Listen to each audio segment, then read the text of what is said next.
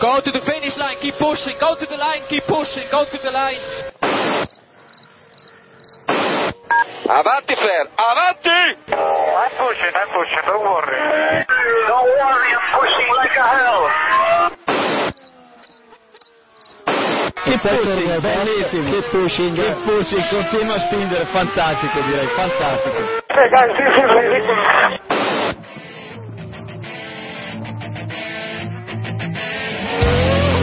Comienza Keep Pushing, tu podcast de Fórmula 1.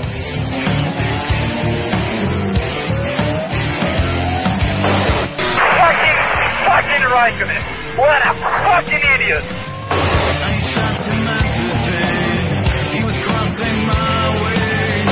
So give me a full power then. Just let me alone, I know what to do.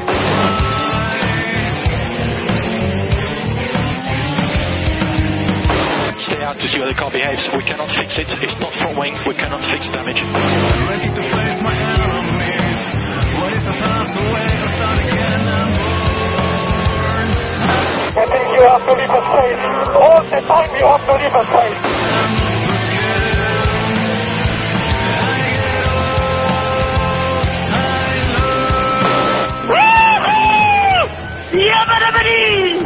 Ring ding ding ding ding ding. Bienvenido, estás escuchando Keep Pushing, que en este capítulo ya número 90 que estamos grabando hoy vamos a repasar lo que fue el Gran Premio de Gran Bretaña, un Gran Premio explosivo, jeje, y además realizamos- realizaremos la previa del Gran Premio de Alemania que se disputará el próximo fin de semana. Bueno, hoy estamos el equipo prácticamente al completo, nos falta Iván, que se nos ha ido de vacaciones, así que esperemos, esperamos que esté disfrutando mucho, pero por lo demás tenemos a David Sánchez de Castro, ¿Qué tal? Saludos cordiales a todos y todas. También está Diego Otero, hoy no grabando desde una cueva. ¡Wow, Fernando! También está Héctor Gómez. Buenas noches, es un poco más normal que, que aquí a la gente se ve un poco la cabeza, ¿eh? Bueno, hasta que lleguemos a la el meteo de Héctor. Hasta que lleguemos a la meteo de Héctor, que ahí ya estará todo. Sí, sí, ahí desvaría la cosa mucho. Sí. Y por último también está Jacobo Vidal. Hola, buenas noches. Estoy, estoy eh, explosivo, explosivo yo también hoy. Sí, como todos, ¿no? Sí, sí, sí, Estamos en modo Pirelli. Bueno, eh, vamos de lleno al Gran Premio de Gran Bretaña. No vamos a perder tiempo hoy porque tenemos muchas cosas que repasar. Ya sabéis, victoria para Rosberg con Weber en el podio y Alonso en tercer lugar. Un Gran Premio marcado por los neumáticos Pirelli, por esas explosiones de neumáticos que provocaron un safety car y pues que al final entretuvieron la carrera porque madre mía. Eh, bueno, empecemos a repasar los mejores y el primero de los mejores es Rosberg que al final parece que se medio encontró con, con la victoria, salía segundo y con el abandono de Vettel pues consiguió la victoria. También el pinchazo de Hamilton pues le ayudó, pero buena carrera de Rosberg que al final estaba ahí y supo supo aprovechar el abandono de Vettel, ¿no, Diego? Sí, supo aprovechar el abandono de Vettel, el pinchazo de Hamilton y algún que otro incidente, pero sin duda ha sido una buena, una buena carrera de Rosberg que poco a poco se va afianzando en, en la clasificación. Parece que ha empezado a, a ejercer un poco su labor de buen piloto que se esperaba de él y no sé, poco más. Quizás, seguramente si no hubiésemos tenido todo lo que pasó en este Gran Premio, no hubiese acabado eh, quizás sin el podio, pero desde luego no hubiese ganado la carrera, pero bueno, la verdad es que supo sortear todos los obstáculos y oye, un gran mérito por su parte. Lo que pasa Sí. es que yo le criticaría ahí un poquito la salida, ¿no? Porque se deja ganar la posición por Vettel, yo creo que bastante, bastante fácil, ¿no? No sé cómo, cómo lo viste los demás. Y luego me gustó sobre esto también lo que dijo Hamilton después de la carrera, ¿no? Que dice que eh, que bueno, que felicidades a Rosberg por la victoria, tal y cual, pero que se, que se lo habían puesto fácil, ¿no? Que se, que se lo habían dado de bandeja o algo así. dejado en bandeja.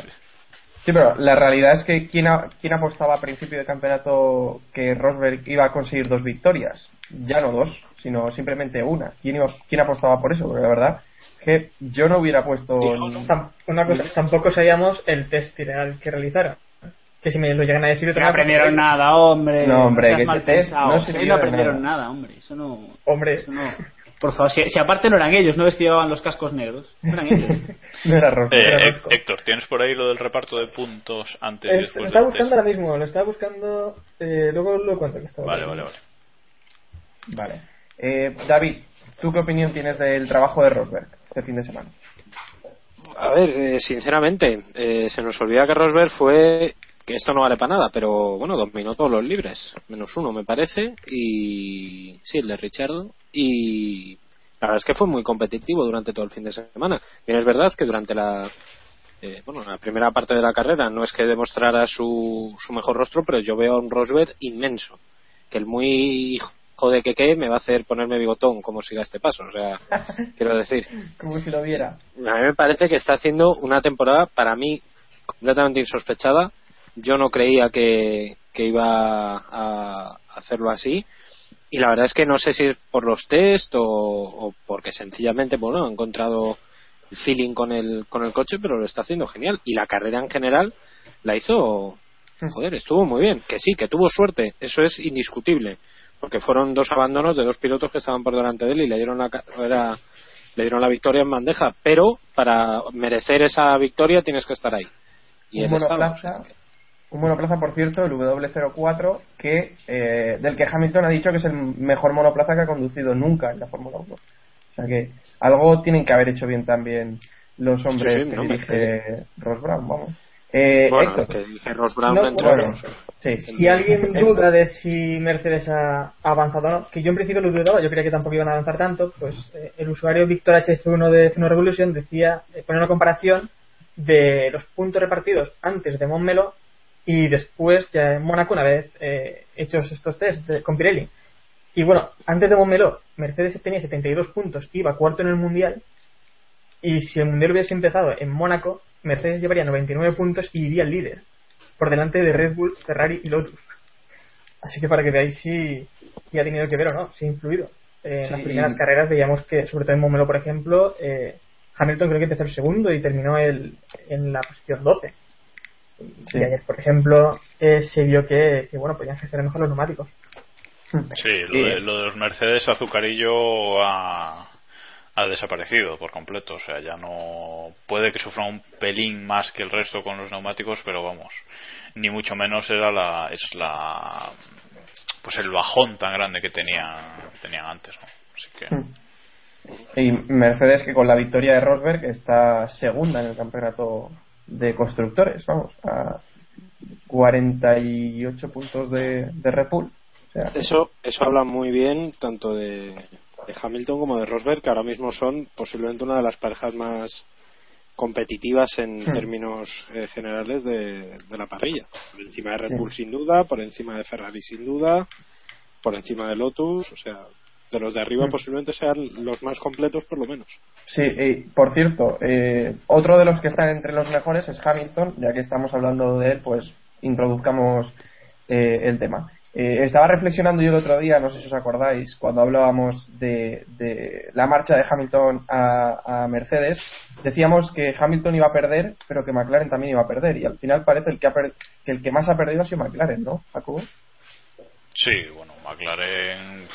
Hablaremos después un poquito en los peores de ellos, supongo. Pero Sí. vamos, que, que McLaren ha, ha perdido todo. Aquí el acierto ha sido de Hamilton total.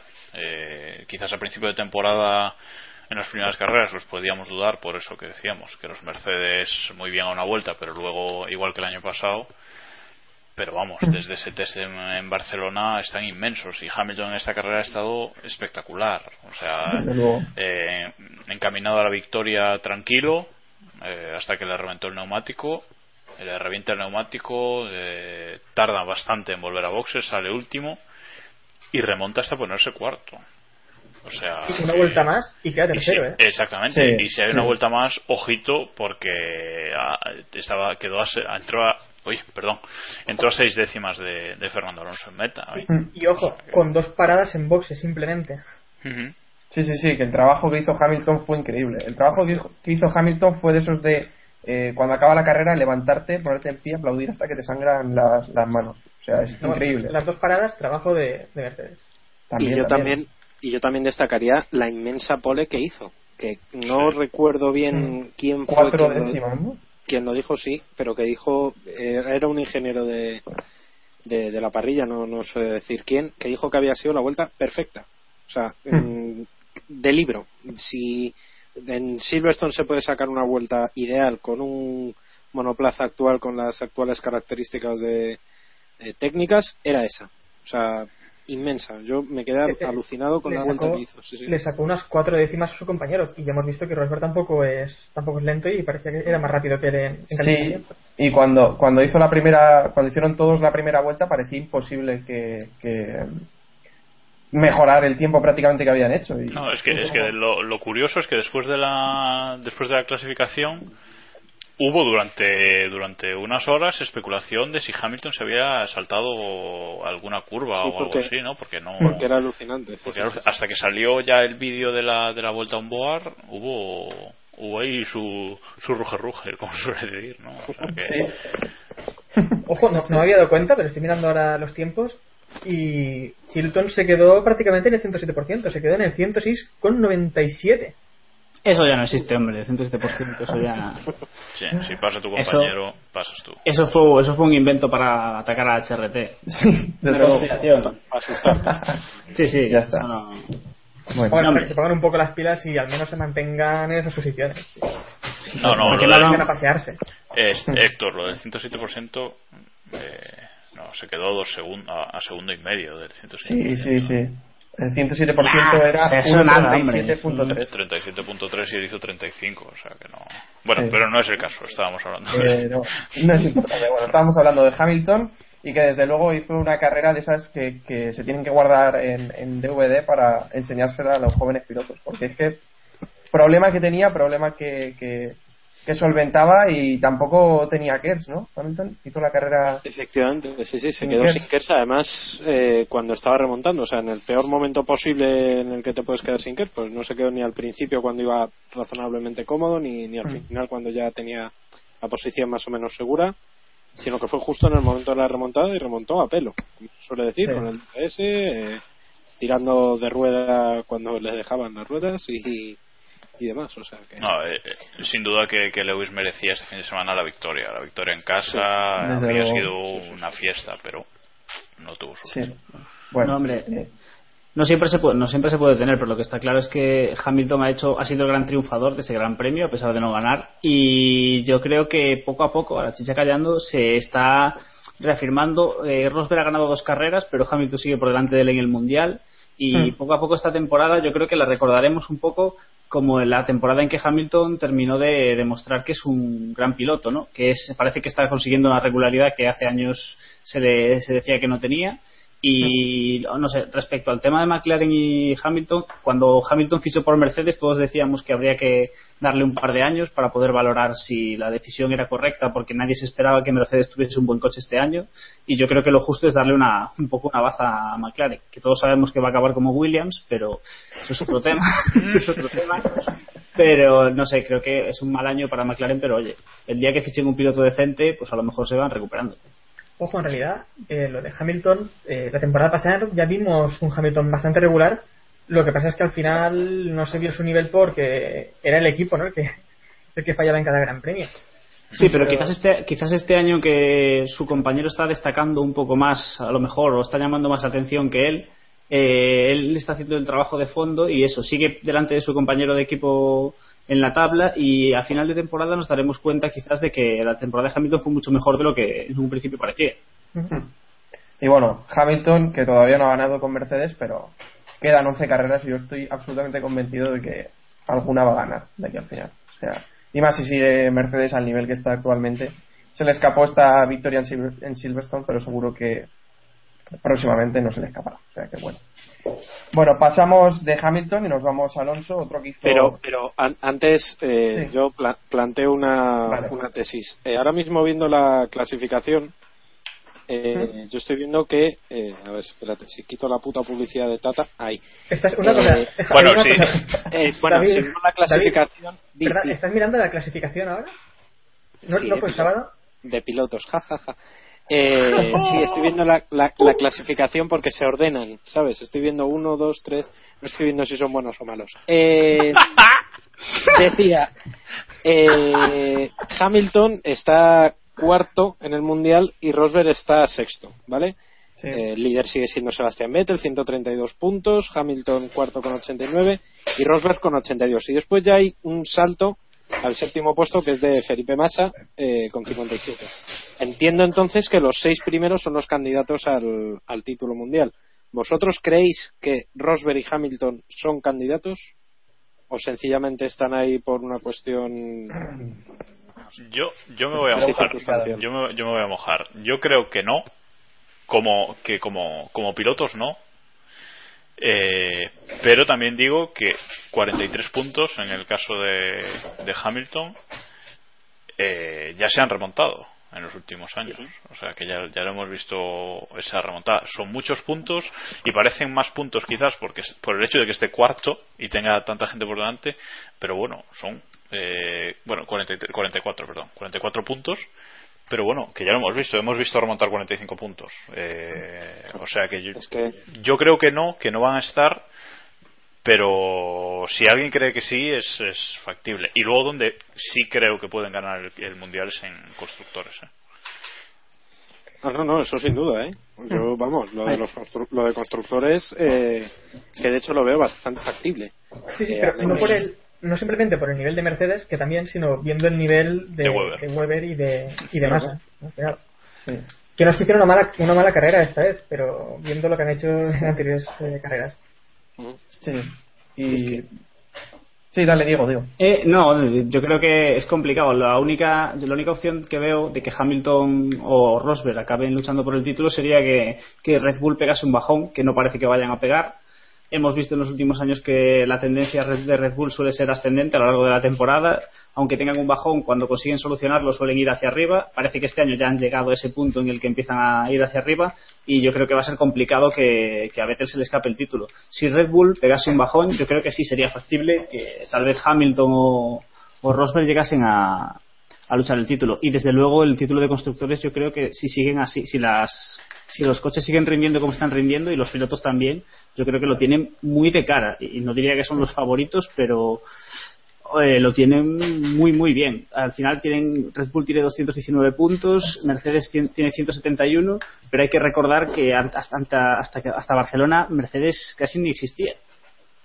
Claro, es que, es que ese es el problema. No, es que recordad, recordad la carrera de Hamilton en Barcelona, ¿eh? Acabó el 12. Sí. Bueno, yo creo que para sentenciar, eh, ahora mismo la mejor, la, la pareja que más en forma está es la de Mercedes. Rosberg Hamilton, sin duda. Y todo va a depender de, de cómo vayan mejorando los demás y sobre todo Red Bull y Ferrari difícil. Ferrari para constructores difícil, pero Red Bull sí. O sea que, bueno.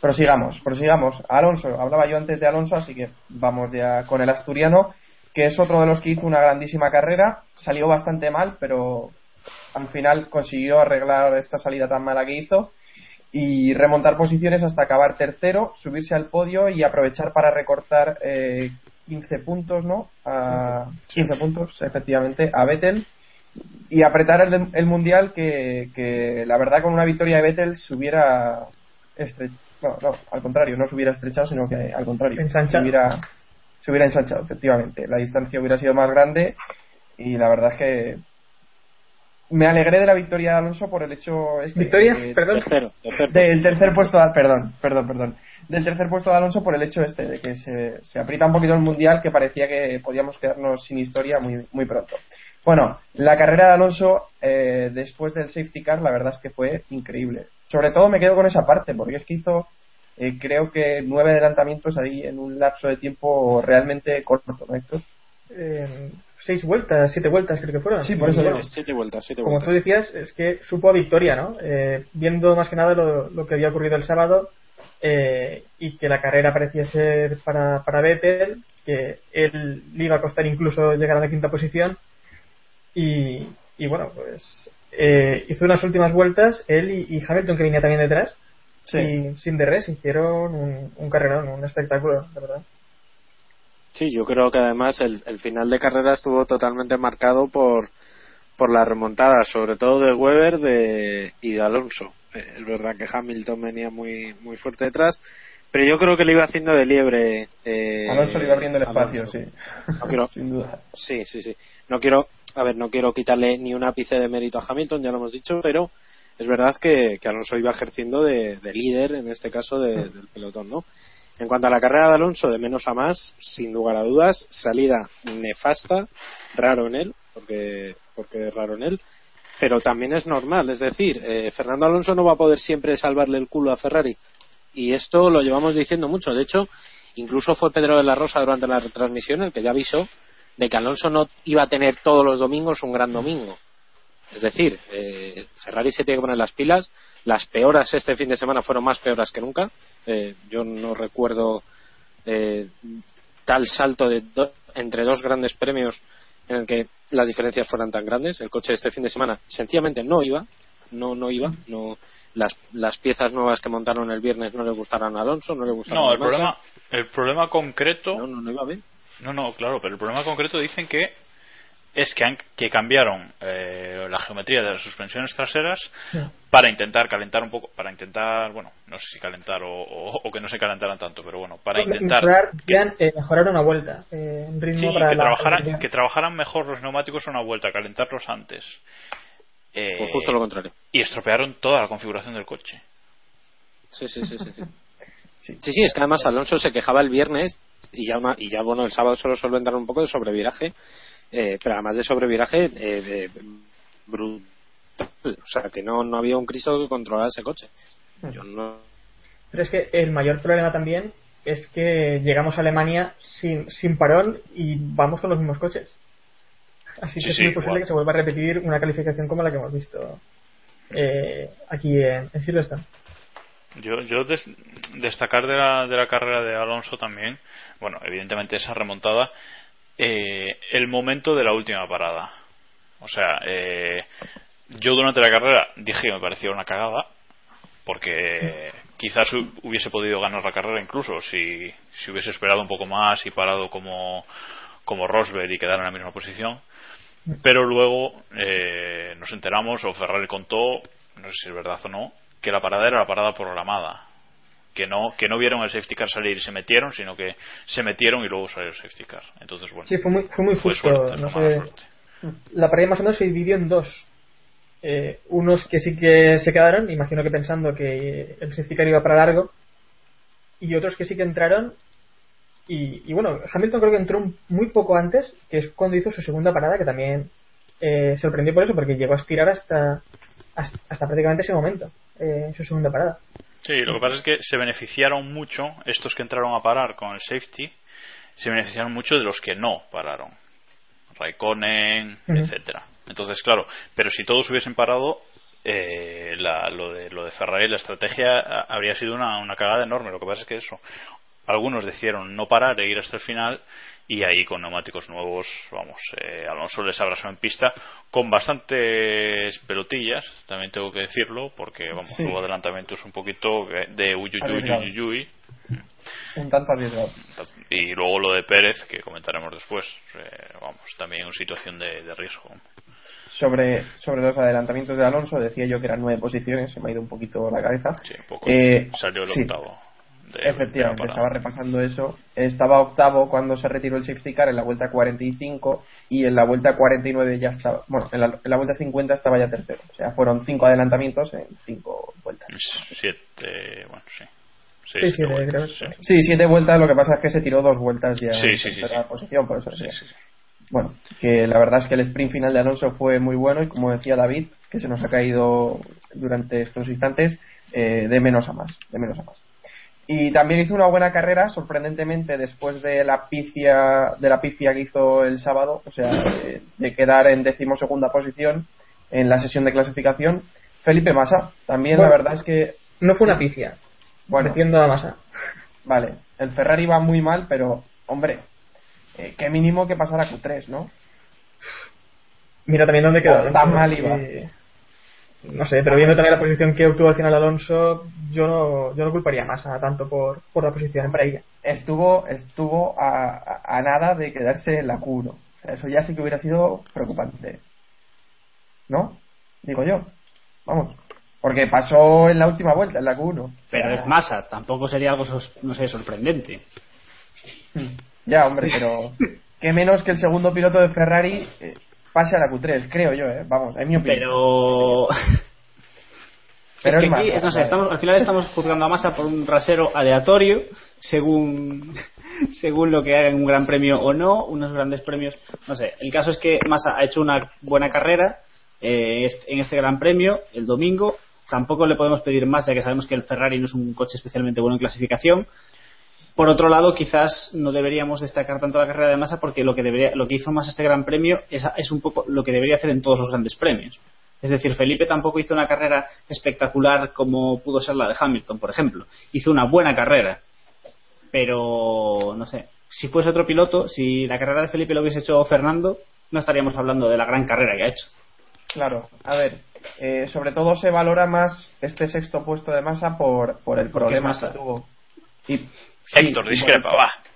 Y por el problema Que alguien defienda Massa. Entra, entra. Vamos. Venga, Héctor. Palos a Massa. No, hombre, para Somasa no. Eh, ya solo viendo la salida en la que se aprovechó perfectamente de. solo viendo la salida en la que se aprovechó perfectamente de la situación. Eh, y, y bueno, no sé en qué posición ahora exactamente se puso, pero adelantó ya a su compañero. Se puso ya entre las primeras. Entre Cuarto. cuarta posición. Y después, con el problema y todo, para mí hizo, hizo una, una buena carrera. Yo os digo, Incluso- os digo incluso para ser. Massa, incluso para ser cualquiera. Es que estoy, estoy totalmente de acuerdo con Héctor. Es que si esta carrera no la consideramos buena de masa, ya nos estamos volviendo locos. Es que, eh, de verdad, a mí me parece que ha hecho una de sus mejores carreras de principio a fin. O sea, se recuperó de, del pinchazo ese que llevaba el coche destrozado. O sea, no, no fue un pinchazo. Es que llevaba el coche co- totalmente destrozado. No sé si os fijasteis, había, vamos, había una foto de Sutton, creo que era, que tenía todos los pontones, el, el fondo plano incluso se le había, eh, de los latigazos que le daban la- los trozos de Pirelli, en fin, es que hizo una gran carrera. Ahora bien, que vale, pues que es más, hay que tal, pues bueno, pero joder, que Y el también hay que pobre- decirlo. El pobre hace una buena salida, se pone cuarto y con el pinchazo a la última posición. Último, último, es que además se fue último. Además fue el primero, no sé si fue el primero o el segundo después de Hamilton, ¿quién fue el Segundo, primero. segundo. El segundo fue primero Hamilton, ¿no? Pues, Sí. o sea que, digamos que fue el primero en comerse el marrón, entre comillas, de, de reventón de masa, joder es masa, tal, no sé qué. De repente pincha Hamilton, de repente pincha Bernie y ya, lío padre. O sea, yo creo que, eh, y se pienso- recuperó, que es, lo- que es el asunto, no sé. No, Massa, Massa además, después del pinchazo, eh, pinchó muy pronto en el circuito y perdió mucho tiempo volviendo a. Perdió muchísimo tiempo volviendo a, a boxes, Sí. pero bueno, con lo cual tuvo que remontar todavía más. El Además, problema con eh, Massa es que yo creo que nos da una de cal y una de arena entonces, en cada gran premio. Entonces, mm, nunca puedes decir, ha hecho un fin de semana espectacular o tal. Sí. Porque este fin de semana, otro accidente. Dices, tío, ¿de qué vas? O sea, Y al llevas- principio de la sesión prácticamente. Claro, Cuando entonces- está muy perdido y necesitaban rodar y obtener datos. Ah, tuvo que hacerlo todo Alonso, se le comentó el trabajo, etcétera. Y luego, claro, te sale en clasificación otra cagada. Y luego te sale el domingo y te hace ese salidón que yo flipé, digo, ostras, pero ese Ferrari, ¿qué hace ahí? Si lleva, la T, si lleva la T amarilla, o sea, no puede ser, ¿no? Y, y luego eso, pincha y remonta y hace sexto, joder, eh, la carrera fue muy buena. Pero claro, lo que no puedes decir es buen fin de semana de masa.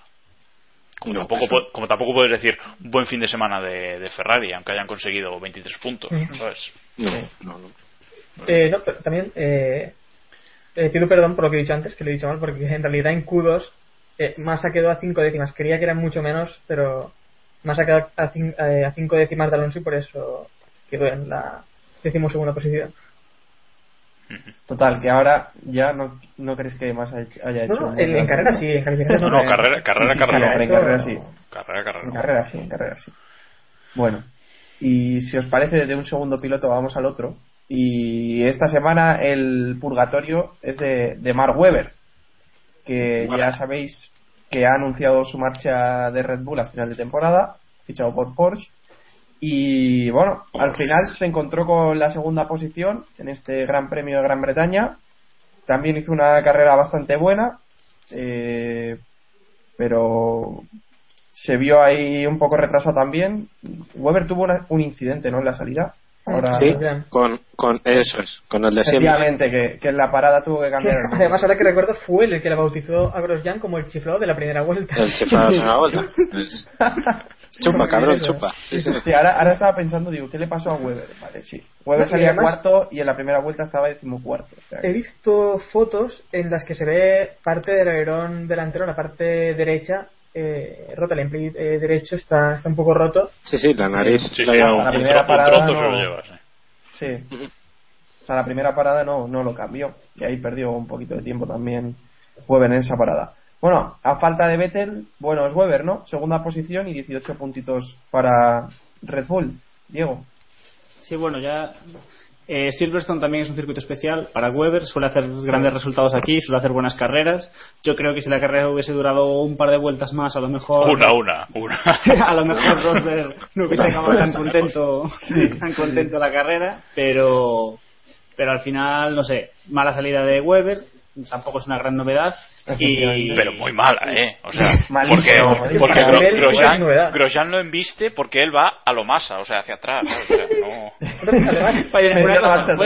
¿fue, Weber el que al final de la carrera le preguntaron que qué le había pasado y contestó como un Grosjean? Ese es, correcto. Pues, estaba- sí, sí, sí, sí, sí. De hecho fue No así. ser.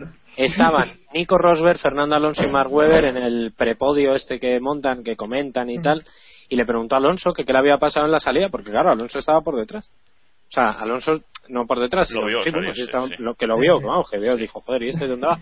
Y fue que de repente Weber, con cara de soy el puto Weber y me tenéis que adorar, nenas, eh, dijo, Grosjean. En plan, ¿qué hago? ¿Le mato? ¿Le doy dos hostias cuando le vea? Mm, o sea, no, no podía hacer otra cosa. Sí, sí, o sea que... Pero vamos, genial. Yo, eh, la carrera de Weber a mí me pareció excelente. eh, lo que pasa que, claro, que no podemos obviar que, que, que es que hizo una salida lamentable. O sea, incluso eh, para ser él, ¿eh? para ser él, Sí, es que incluso. para ser eh, Weber, Se es ve que como es- el coche va deslizando que el coche no coge la pista, pero es que él va, que no sé dónde meterse y dice, intentando taponar a alguien, pero es que tampoco Sí, sí, sí, podía. No, no, no, no. Es que no, no, la verdad es que fue. Por eso entonces, eh, al final ha quedado muy desvirtuado. O sea, su cagada ha quedado desvirtuada por el podio. Quiero decir, eh, deberíamos estar dándole más palos. Pero claro, es que hizo una gran carrera. eh, me gustaría eh, ver, ver cómo fue su remontada, porque la verdad es que cuando me lo encontré ahí arriba, no sabía dónde Sí. había salido. Claro, claro. Yo, me La estrategia mismo, fue-. La estrategia fue bastante a contrapelo. O sea, él ya desde el principio, cuando entró a cambiar el, el morro, eh, creo que no puso los mismos neumáticos que, que los de arriba. Entonces ya, digamos que ya hubo ahí algo raro, ¿no? Que, que no, no llegó a, a controlarlo. Pero vamos, eh, yo creo que indiscutiblemente hizo una de sus de sus mejores carreras en, en Fórmula 1. Sí. Podio número 37 en su carrera, empata con Ricardo Patrese, el dato no es mío, es de Stats F1. Y eh, quinto consecutivo en, en Silverstone. O sea que, No está mal para un segundo piloto, ¿eh?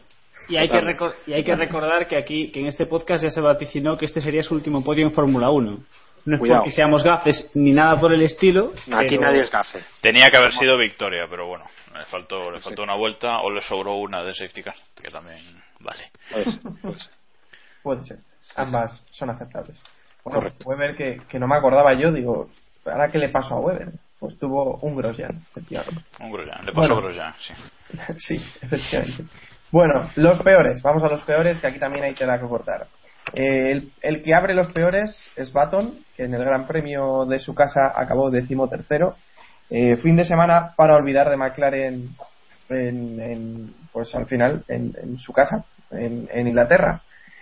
Una carrera muy mala tanto para Pérez, Pérez que estuvo al menos luchando, estuvo ahí eh, al final de carrera luchando también con, con Alonso y al final sufrió un pinchazo, ¿no? Pérez también Sí, un en los últimos. Sí, bueno, sí, sí, sí. claro, delante de Alonso verdad, efectivamente. Y, ya se retiró porque ya correr para nada tampoco. Sí, efectivamente. Efectivamente, ya se retiró después de ese pinchazo. justo, se- no me acordaba yo tampoco, pero sí, fue delante de Alonso. Estoy un poco falto de memoria. Y la verdad es que McLaren va cuesta abajo, cuesta abajo y sin frenos, ¿no? O sea, cada vez parece que están, que están peor, Héctor. Pues eh, en calificación parecía. Hombre, no que se estuviera recuperando, sino que al menos estaban a nivel de Ferrari que había caído, ¿no? Que, Sí. que horas funcionaron. Pero eso no es mérito suyo, ¿eh? O sea, Claro, claro, no. Pero bueno, en realidad estaban, ellos estaban igual, pero como que sabe un poco mejor, ¿no? Al, dice, al- mira, me, he colado ahí a un Ferrari, ¿no? O sea, Sí, sí. Porque, vamos, eh, creo que Baton fue un décimo, que no entraron a Q3, pero como dices, ¿no? está décimo, estaban ahí, y al final, nada, es que se fue incluso para atrás en carrera. Y acabó décimo tercero Baton, eh, una carrera, pues... Pero es que, bueno, Baton tampoco ha sido un piloto que le ha ido nunca muy bien pilotar en casa.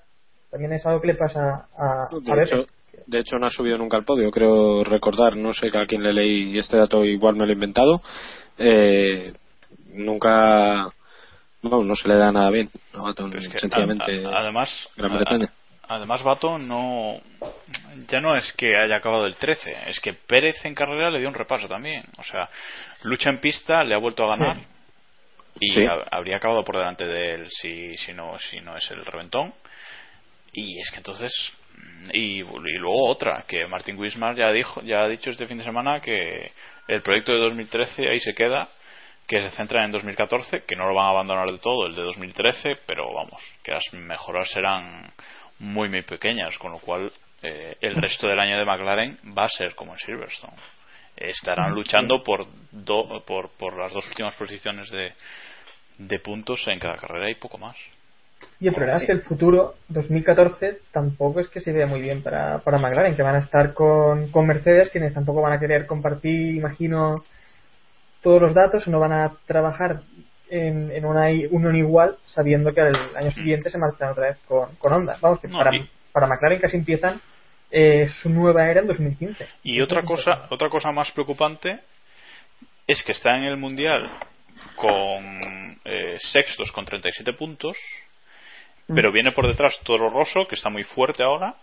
¿Mm? eh, y como Toro Rosso se mantenga un poco, Toro Rosso tiene 24 puntos. Son 13 puntos que Toro Rosso le puede recortar fácil y McLaren acabar séptima. Y eso es, eh, es mucha menos pasta de cara al año que viene. ¿eh? Es que la verdad es que Ojo. Es que todo se le todo se les pone en contra. La verdad es que los Williams grises tienen una temporada por delante bastante negra. 2014 se les presenta bastante jodido también, porque como comentaba Héctor, Mercedes yo creo que les va a dar apoyo cero. Les Ahí tienes les el motor y motores- apáñate. les dará- les dará los motores y vamos. Y gracias. Y, complicado. Y el año siguiente tendrán que pelearse para adaptar el Honda. No sé. Les esperan unas temporadas bastante complicadas, aún por encima con unos pilotos que hemos visto que Baton se ha dedicado a llorar desde hace muchos, muchos meses y que Pérez parece que no termina de, de coger ese, ese ritmo y esa regularidad que se espera de un piloto que fue fichado un poco para ser la referencia del equipo, aunque Baton no se lo crea. No, lo está y, y no sé, yo creo que las cosas se le pintan muy mal. Toro Rosso, con la llegada además de James Key, está avanzando a pasos agigantados. Aún por encima ahora los pilotos huelen la sangre porque saben que Weber se va y van a darlo todo y más para intentar hacerse con ese asiento que, que no sabemos si al final van a conseguir, pero no sé, la cosa pinta muy negra. Y porque Sauber está sin un duro y no puede darle un coche decente a Hulkenberg, que si no, verías tú qué risa. Es que además hasta ahora el mensaje era que, que no, que McLaren iba a seguir evolucionando, que iban incluso a conseguir una victoria, eso eh, lo han ido vendiendo sus pilotos en cada carrera. Decían que no, que al final, al final de temporada, al, al menos una victoria caería. Y, y bueno, parecía pues eso, que iban a conseguir la posición de Force India y que iban a conseguir al menos por delante de ellos y, lograr esa posición, pero ahora viendo lo último que está ocurriendo, que siguen, se han quedado completamente estancados y no van a seguir ya muy fuertes en la evolución de este monoplaza, a Yo creo que es un poco la estrategia, lo que intentan siempre estos equipos grandes como, como McLaren o Ferrari, ¿no? que siempre intentan al menos salvar la temporada con una victoria. Eh, lo hemos visto en otras, en, otros- en otras temporadas con Ferrari, tanto en 2009 como, en, como hace dos años, que siempre al menos consiguieron esa victoria, ¿no? un poco del honor de no quedar tan mal. Y quizás McLaren buscaba eso, pero al final han visto que eso es imposible, que con el rendimiento que están teniendo el resto de equipos y con los pilotos que tienen, eh, no pueden dar no pueden dar la talla y han visto que lo más inteligente es centrarse en 2014. El problema es que su 2014 pinta negro también, entonces no sé, no sé cómo, cómo van a salir de ese agujero en el que están metidos. Que le pregunten a Sir Frank, que seguro que sabe mucho de esas cosas. Estoy mirando unos datos y desde el año 81 que no se encontraban en la sexta posición del mundial. McLaren. Y este es un equipo que siempre está, pues eso, entre los tres primeros, yo no sé, en los últimos 20 años han estado siempre entre los 10, cuatro- entre los 3-4 primeros. No recuerdo Mm. ninguna temporada en la que se hayan hundido un poco más. Sí, no, eso 4 es- tal vez. o- Quizá, pero tampoco. No sé. Mm. No, no. Yo, sobre Baton, Sí. ya para ir cerrando sobre él, me parece que hizo una carrera muy masa. O sea, eh, parecía que, que, que le daba igual que le adelantaran. O sea, hubo un adelantamiento, no recuerdo quién fue que, que le pasó. Que es que Pérez. Creo que fue. Pérez, creo que Pérez, Pérez, le pasaba Pérez, volando. que le pegó una, sí, sí, Sí, le sí. pegó una lijada que todavía está viendo por dónde le quitó las pegatinas. Sí, sí. fue Efectivamente. Bueno, pero creo que no era el, el de Pérez el que, el que. El adelantamiento del que hablaba, pero bueno, lo mismo da. Que, que parecía que no se jugara nada, la verdad. Y no sé. Eh, está como pasivo. No sé, no sé Hombre, qué le que pasa a yo creo que está desmotivado ya también. de ser un piloto que estás luchando temporada tras temporada, pues al menos por podios, esto pues te debe quitar la motivación completamente. Sí, imagino que estará bastante desmotivado. Y sobre Baton también había gente que después de sus palabras des- de, tras el Gran Premio hablaba de, de una posible despedida de la temporada, pero yo creo que todavía demasiado pronto para eso, ¿no? ¿Qué pensáis? No sé si habéis leído. La verdad es que estaba buscando ahora las declaraciones y digo, pues a mí tampoco me parecen para tanto, pero bueno. No sé. No sé si las habéis leído. No, no, yo- No. No, pero es que claro, es eso, es que para Baton luchar por algo ya significaría... Yo no creo que vuelva a luchar nunca Baton por, por un mundial ni, ni que tenga un coche competitivo para estar al nivel, porque Es viendo la tendencia de McLaren... Es que Baton lo tiene, lo tiene muy fastidiado. Ya es un piloto mayor, ya se le ve un poco cansado y quizás eso, la progresión que está teniendo McLaren no le invite tampoco mucho a, a seguir a seguir ahí. Yo no sé si se irá el año que viene, pero yo creo que quizás el año que eh, quizás en 2015 sí que no lo veamos ya en la parrilla. No sé cuántos años de contrato le quedan a Jenson, Era pero mu- multiyear. Multianual. multi- o sea que se- sí, que pues, según nos interese, vale. Pues yo creo que quizás el año que viene sea su última su última temporada. Intentará verá que cómo está la cosa, como mucho sí que quizás es que no sé. Yo creo que, Pero claro, yo es creo que que empieza a ver empieza a ver a Baton ya un poco cansado, no sé. Sí, eh, Fuera al, del juego. Al ser preguntado sobre la marcha de, de Weber, Baton decía que, que es difícil saber cuándo, cuándo es el momento justo para marcharse de la Fórmula 1. O sea, que, que es una decisión difícil de tomar, pero bueno, a, a ver si, si eso tiene, tiene algo que ver al respecto. No lo Es que también, eh, teniendo ahora falta de motivación, eh, Jenson Button tiene que adaptarse el año que viene a un nuevo motor y el otro año un nuevo motor y ya con la edad que tiene, no sé, es No, una yo creo un poco complicada. Como decía Diego, como mucho yo creo que 2014 va a ser el último año de Baton ya en la Fórmula 1. O sea que veremos, veremos si es así o no. Fin. Pero sigamos con los peores. En los peores, por último, encontramos al loco de la primera curva, como lo llama Mark Webber, es decir, a Romain Grosjean, que desde luego está haciendo méritos cada vez más para, para quedarse sin asiento en, en Lotus. Desde luego yo no sé cómo, cómo sigue después de estas Fácil, carreras. fácil, te digo yo porque Sí, sí. no, hombre. Porque el jefe es el que es su representante. O sea, no Sí, hay- sí, sí. Imaginaba que iban por ahí los tiros porque ya hemos hablado, ya hemos hablado de ello, o sea que bueno. Sí. Eh, Grosjean, que la primera curva la lió, se tocó con Weber y luego pues hizo una carrera bastante irrelevante. Estuvo detrás de Raikkonen prácticamente toda la carrera, durante unas 15 o 20 vueltas por lo menos. Y luego pues acabó abandonando a falta de una vuelta para el final de la carrera. La verdad es que... Sí, Jacobo. No, no, di, di, No, que iba a decir que lo, lo mismo que había comentado, que No, pues yo, yo entonces, entonces te digo, eh, eh, la carrera, aparte de lo de la salida, eh, en- eh, hasta media carrera no lo hizo mal. Eh, en cuanto a Mm. pilotaje, pues no lo hizo mal, como dices, estuvo detrás de estuvo detrás de Kimi y tal. Pero en su segunda parada, la primera eh, ya fue para, para cambiar el morro, etcétera, etcétera. Eh, tras su segunda parada no, no se encontró, no volvió a encontrar el ritmo ni, ni, ni pudo volver a, a, la parte delantera, ¿no?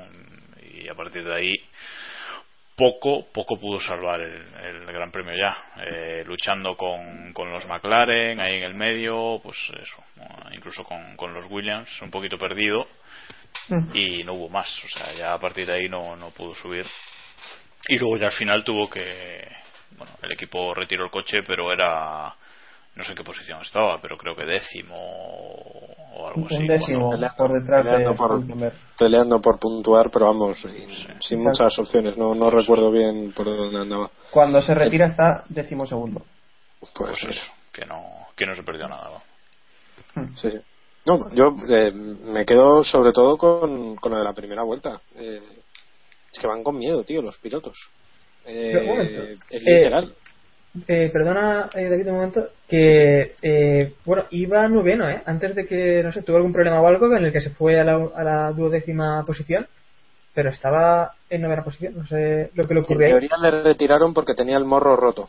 Y faltando una Mm. vuelta, pues. Otra vez, o sea, es que romper dos morros en una carrera, tócate la. Bueno, tiene su, me- tiene su mérito. Tampoco vamos a quitarle Joder, el es que mérito pero. Bueno. Maldonado, Maldonado lo rompió tres veces, eh, ojo. Por eh, eso, Que eso por eso, tampoco. sí, sí. Pero bueno. Plus marca mundial. Pues, pues eso. Pero vamos, que yo creo que ya eh, las cláusulas de rendimiento deberían empezar a actuar eh, de manera inmediata y evidentemente si es así, eh, Grosjean tiene muchas papeletas de salir.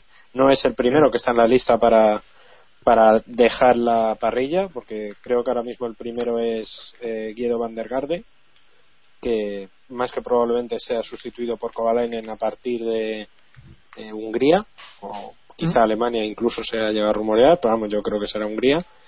Y, en fin, eh, lo de Grosjean, pues eso, lo de siempre. Es que Con Grosjean, ¿a quién sientas ahí? Porque sí, en Caterham Eso es muy fácil meter a cualquiera que traiga un maletín o intentar meter a Kovalainen para que eh, levante un poco el equipo. Pero es que en Lotus se supone que no vas a meter a un paquete no, lo sé, pues a D'Ambrosio, a, pues será por gente que tiene Lotus ahí detrás. Es que Que sí, que el equipo de fútbol No, que tienen por ahí detrás Valsecchi, si quitan a Grosjean tienen que meter a Valsecchi, pero no sé yo si es el ir de Málaga a Malagón, no lo sé, ¿eh? pero vamos. No, pero que meter- decir, Eh. pues, pues, pues posiblemente no, por eso yo he dicho D'Ambrosio porque, joder, es un piloto ya que tiene experiencia, que en fin, pero eh, ahora mismo no- lo que no puede ser es que Grosjean siga así, que reste más que sume. No, el, pro- el problema de Grosjean es que tras ocho grandes premios lleva un cuarto de los puntos de Kimi. Pues ya está. Entonces, eh, Lo cual no está mal para ser Felipe Massa. no, pero pero Massa por, Massa por lo menos lleva más de la mitad de los puntos que de Alonso. Bueno, bueno, este O sea, año. es lamentable igual, pero sí, sí, pero bueno, es lamentable igual, pero eh, bueno, está en el baremo para ser Massa, digamos. Pero es que Grosjean está muy por debajo. Está tiene un punto más que Baton y el coche que tiene uno y el coche que tiene el otro. Bueno, bueno. Yo voy a Bueno, poner bueno, un bueno, delantero. Bueno, voy a un alerón delantero a favor de Grosjean. en realidad, en No realidad hace falta que lo hagas tú, ya se encarga él.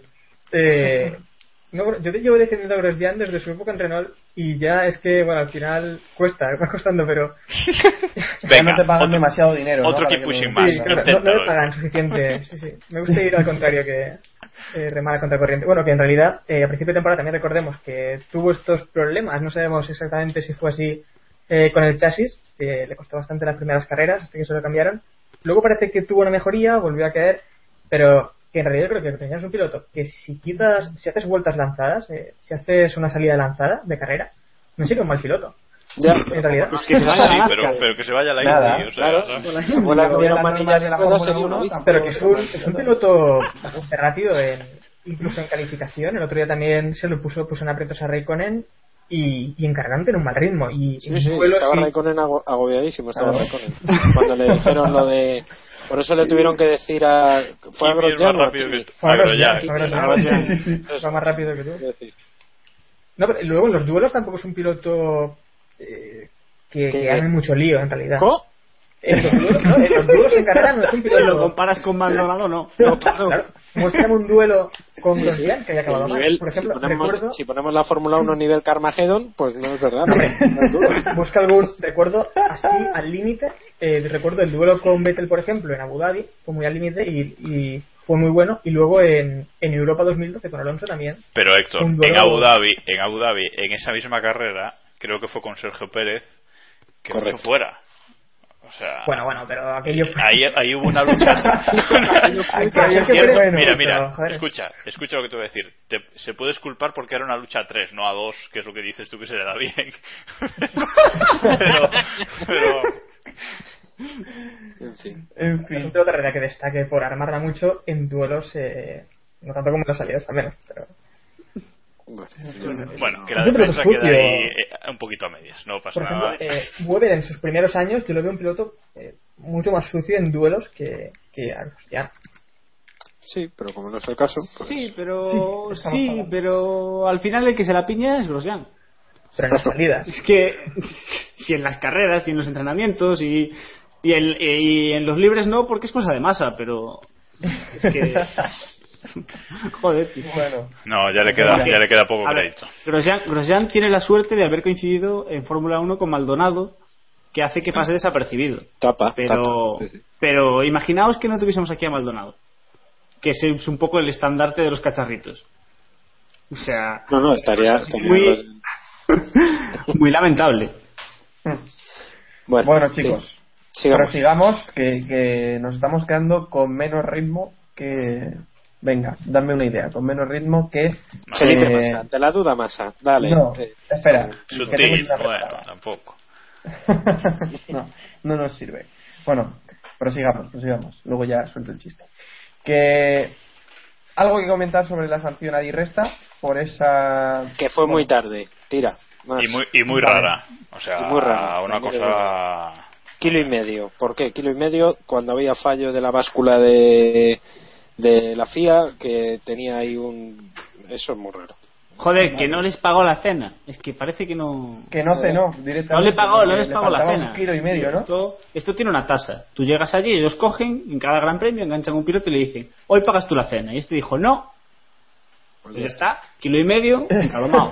Ahora, seguimos. Ahora bien, ahora bien, me parece espectacular la explicación de Diego. Ahora bien, sanción justísima. Si pesas un kilo y medio, Está claro. Pero ojo, ojo también a una, una teoría, conspiración, como queráis Adiós. verlo, eh, que decía, eh, creo que era el abuelo, eh, el- el- y Twitter el abuelo, El abuelo, decía que... Schumacher. Sí, bueno, sí. Eh, decía, venía con el tema de, del cambio, posible cambio que ha realizado Pirelli, que no sé bien de dónde sale la fuente, no sé si en Sky al final dijeron algo del tema, porque he visto que la gente lo, lo decía, pero no he visto ningún momento en el que lo dijeran oficialmente, y luego creo que ha sido Marca el que lo ha dicho, así que bueno, Sí. Lo de- lo de entre la- comillas. Luego lo hablamos, lo del acero, Sí. sí. lo ha dicho Marca, pero lo ha dicho ayer lo dijo Sky después de la carrera. Sí. Luego lo, Pues bueno, luego el tema venía con este posible cambio eh, si había una diferencia de peso en los neumáticos, que Ah. podría haber sido el detonante de, de este problema, ¿no? De, de resta. Bueno, prosigamos que llevamos menos ritmo que Cartiquella en bicicleta. Venga, Vettel, eh, con su abandono ha gastado parte de la ventaja que tenía, en este caso 15 puntos con, con Alonso, que es el segundo en el campeonato, y solo, solo, que ya querrían muchos tener esta ventaja, solo tiene 21 puntos de ventaja. O sea que ya no se puede permitir otro abandono, ¿no? Héctor. Uf, pues en realidad creo que sí. Hombre, por Viendo- poder se lo puede permitir, No, pero... pero viendo cómo van las peoras, eh, que este Ferrari no es el Ferrari que tenía ritmo de carrera, que en calificación pues estaba ahí No, entre ritmo de los carrera tiene. primeros. eh, pero- Sí, eso- Bueno, a principio de la carrera Si sales- si el hasta- 25, que hasta más hace buenas carreras. Sales el 25 no, no tiene mucho rey. pero no es el coche, se puede decir, más rápido, como sí que No, no. decíamos que lo era a principio de, de temporada. No, a ver, no es el mejor monoplaza ni de lejos. también. claro, pero a principio de temporada sí que hablábamos de que el Ferrari, si no era el mejor, estaba ahí empatado Sí, con, estaba ahí arriba, sí. estaba Yo ahí creo que era el con mejor, Lotus en ritmo.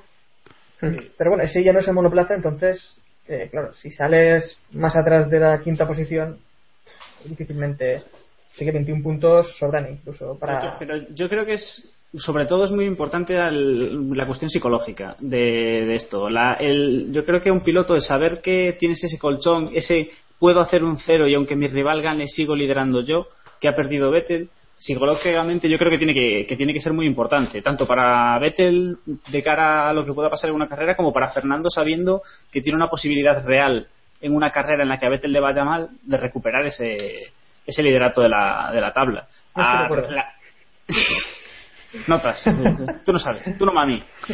Pero pero más allá de eso, hombre, este- está claro que si los monoplazas siguen la progresión que están siguiendo tanto esta temporada como lo que hemos visto en temporadas pasadas, lo lógico es pensar que la distancia volverá a crecer, Vettel volverá a ganar más, a sacar más puntos que Fernando y volverá a tener 30 y 40 puntos a lo mejor de ventaja. Pero yo creo que es sí que es importante ese tener menos de 20 esos menos de 25 puntos, sí que me parecen bastante importantes. Además, recordemos que Vettel no volverá a ganar una carrera hasta que acabe julio, así que es un momento importante para que Bueno, yo, yo- yo estoy un poquito un poquito con Héctor en que en que Vettel se puede permitir otro abandono y yo creo que lo va a tener, va a tener otro abandono este año, más o menos por, Ojito. por estadística, por esta, por estadística, por estadística lo va a tener, por estadística, salvo El Raikkonen- alternador ese aún salvo. Raikkonen, que es el único que, que rompe la estadística, va a tener otro abandono. Bueno, es que, Jacobo, una cosa, viendo cómo están los Pirelli, yo no descarto dos abandonos más de, de cada piloto. No, sí, Pues casi sí. Casi sí. si nos ponemos así, sí. Yo os digo una cosa, hasta ayer eh, al único que no le pasaba nada era Vettel, fue decirlo y la lié y abandonó Vettel, no pasa nada, el momento es en nuestra Castro que tuvimos. Pero Y- un minuto después, o sea, Sí, sí, sí, sí, fue Increíble. Aquello fue Espectacular. Sí, sí, la quiniela la tengo aquí abajo, los pasos, los números. Eh, Tengo, tengo que decir que el mérito más grande lo tiene nuestro amigo José de Celis con su sueño premonitorio. Pero aún así, Desde luego. podéis hacer un Sí, euromillones entre los dos. ¿eh? Sí, sí, sí, tengo que hablar con él y tal, a ver, a ver cómo lo hacemos. Pero, pero vamos, que yo quizás sí estoy con, con Héctor y con Jacobo, que Vettel tiene otro comodín. Por lo menos tiene un colchón amplio, porque Alonso no va a ganar eh, todas las carreras que quedan. no, y, co- y cómo está el Red Bull ahora, eh, ojo, ¿Cómo que va bien en todos los circuitos, Y cómo está el Mercedes también, ojo, también. que va a Sí, quitar pero por eso te digo estar que ahí. el que no está, el que el único que no está bien es el Ferrari. O sea, Ferrari. ante la duda Ferrari no. No, tampoco, tampoco estoy de acuerdo con lo que decía Diego, y es que creo que ese colchón en realidad le viene mal a Vettel y le viene mal a Red Bull. Eh, como hemos Sí, visto en otras temporadas con, con Ferrari. No, hombre, me refiero a. Porque teniendo esa ventaja es cuando te puedes dormir un poco o puedes creer que ya casi lo tienes hecho y no tienes esa motivación que si tienes si estás empatado o si estás un poco por debajo. Yo no, yo no Eh, veo a Red, yo no veo a Red Bull ni a Vettel tirando de, de ser conservadores ni, ni relajándose por tener mucha ventaja. ¿eh? En Ferrari que son un poco bacalá, pero y tienen cinco puntos de ventaja y ya se creen que han ganado todo, pero yo creo que Red Bull no, no tira por ese por ese camino. Porque la temporada que viene van a haber muchos cambios y va a llegar un momento en el que deberán centrarse un poco más en el monoplaza del año que viene y si piensan que ya lo tienen hecho y que no importa ya tanto este año, que ya lo tienen ganado, puede ser que se centren un poco más en aquel monoplaza. Pues bueno, veremos. Veremos. Pero sigamos, prosigamos. Eh, todavía quedan muchas carreras y. Y. 21 Vamos, puntos vamos, Samu, estás no- perdiendo minutos no que no tenemos. no está sentenciado el campeonato. Bueno, sigamos. ¿Qué le pasó a Esteban Gutiérrez? Porque desde luego, eh, vaya carrerita. ¿Alguien- Esto Eh, lo he metido decimo- aquí para. ¿Alguien ha visto algo? No, eh, salía decimoséptimo y acabó decimoctavo. O sea que tampoco. No, pero Bueno, no, el- alerón. Yo, digo, yo lo digo por el accidente que tuvo, que tuvo que entrar a cambiar el alerón delantero, que no hay imágenes, nadie sabe qué ha pasado. No sé si alguno habéis visto algo. Acabó decimocuarto, dicho. Eh, no, yo no he visto nada. De repente, o sea, se habló de que ah, podía haber sido otro reventón, ¿no? Por Twitter se comentaba eso, pero al final no, no se supo nada. O sea que- ¿El resto? Nadie ha visto nada. Eh, nada, nada. Ni Es idea, que- yo vi no, la no. imagen y vi los cacharritos ahí volando, pero no. No sé. Pues Yo digo que estaba luchando con, con Maldonado, está cerca de Maldonado, no sé si tuvo que ver. Asusta, sí, igual ya saltan cachos. Bueno, a ver, Samu, eh, no escribas Sí. y hables a la vez, que ya. Ah, ya no, no estaba escribiendo. Bueno, que Bueno. digo que igual fue el Te monoplaza que, que se, se autodestruyó al ver a Maldonado. Dicho Puede lo cual. ser. Dicho lo cual, vámonos al tema interesante que ya llevamos una hora prácticamente de programa y vámonos al el previo el previo del Gran Premio de Alemania lo hacemos mañana, queridos Sí, oyentes. sí, me parece bien. La verdad es que gracioso va a ser. Ah, dale, dale. Sobre Pirelli, que al final es lo que todos estáis deseando que comentemos. Reventones de Hamilton, Massa, Bernier y Pérez. Y pinchazo también eh, el sábado que hubo, pinchazo de Hulkenberg, de No, esto fue el domingo. Esto sí, sí, quiero decir que el sábado también hubo, hubo un pinchazo. Eh, de Hulkenberg, de Vettel y alguno más hubo por ahí, Diego, decías que no te acordabas si había alguno más. No sé, sí que, sí que reventaron bastantes, pero no sé. Yo sé que pinchazos, pinchazos, o sea, hubo siete pilotos que tuvieron eh, incidentes con los Pirelli, eh, cuatro que son los reventones, tres que, que tuvieron eh, pinchazos eh, flojos que llaman o pinchazos lentos. Sí. Alonso Y- era otro de ellos, Alonso Hulkenberg Alonso estuvo, verdad. Alonso estuvo a punto de abandonar. De La hecho, él mismo confesó que en la primera parada estuvo a Es punto de dejarlo, que además fue coincidía con estos momentos cuando Hamilton, Massa y Bernie pincharon a la vez, o sea, reventaron a la vez. En fin, tuvo ahí eh, un momento de, de crisis. No, y, y eso, y eso de- eh, que reventara Hamilton y Massa le salvó porque cambió la estrategia. Correcto. El equipo entró y luego le siguieron ya todos Sí, porque sí, sí, si no, sí, no, sí, sí, Sí. Y ojo, estoy viendo el tema de Gutiérrez, estoy viendo en Deo unas declaraciones de Esteban Gutiérrez en las que dice que tuvo un problema con el neumático delantero izquierdo y dañó el alerón delantero. Este problema. Vamos, que sí, que sería un reventón. Extraño es que No, pero el reventón, a ver, reventón, reventón no es seguro porque porque hay una en la imagen del, del, del pit lane, del cambio de neumáticos, se ve el neumático entero. O sea, Entonces, ¿cómo, cómo destrozó Igual. un neumático un alerón delantero? pues igual igual se Sí. pasó de frenada y se comió Buena una de las pregunta. publicidades, ¿sabes? Es- Por eso es curioso que no haya repetición. pues sí. Buena Bueno. pregunta. Ronda rápida. Va. Vale, vamos allá. Ronda rápida, pero rápida de verdad, eh, que no tenemos tiempo. ¿Debió Charlie Whiting parar la carrera por el problema que había con las ruedas? Los tres primeros eh, pinchazos, el de Hamilton, el de Massa y el de Bernier. David, Sí. Diego, Sí, Héctor, No, porque fue la bomba. Jacobo. Yo si lo hubiese parado no me habría parecido mal, rápida. pero yo no lo habría Rápida. parado. Vale, yo creo que sí que se debería haber parado, porque era bastante preocupante. Pero bueno, una cosa, Bueno. una cosa los que decís que, que sí, eh, y perdón por alargarlo, ¿qué hubierais hecho? ¿Qué decís, No, no, carrera bandera. Yo, sencillamente, Bandera bandera, roja. bandera Yo- roja. yo se hubiese para sacado- y se dice, señores, aquí qué cojones pasa, porque han reventado tres coches, han reventado tres neumáticos y esto ya es bastante serio. Es que se nos olvida que podía haber pasado algo grave y no pasó, pero porque sabe Dios. Pero yo tengo una, una pregunta. ¿Cuándo lo habríais Sí. parado? ¿Con el segundo reventón, con el de masa o con el tercero? Porque con, Con el el cuarto tercero. evidentemente ya no tenía sentido. Yo hubiese No, no, sacado. el tercero. yo hubiese con el de sacado Bernie código- sin, sin lugar a dudas. Sí, Porque el de, el de. Hamilton y el de Massa puedes decir, bueno, hay algo en la pista que, que están pisando los pilotos y tal, y le- que es lo que yo pensaba al principio, Sí. hay algo en medio de la pista, eh, más no no el, no el reborde de la curva como de la curva 4, como se dice que es que es lo que eh, rajaba el neumático y les hacía pinchar un poquito más adelante, sino un trozo de, de fibra de carbono o lo que fuera, y hay que retirarlo. Como no lo encontramos, vamos a parar la carrera y a buscarlo. ¿Que no se encuentra? Se tira otra vez y ya está. Pero el problema es que ya, con lo de Bernie, eh, es que ya la cosa era muy preocupante. Porque Sí. le podía haber pasado a Alonso, le podía haber pasado a, a cualquiera. Eh, Massa perdió el control totalmente de su coche y, y- y- y- y salió pues porque no había un rival a su lado, sino le embiste. Y Sí, fue ver- grave.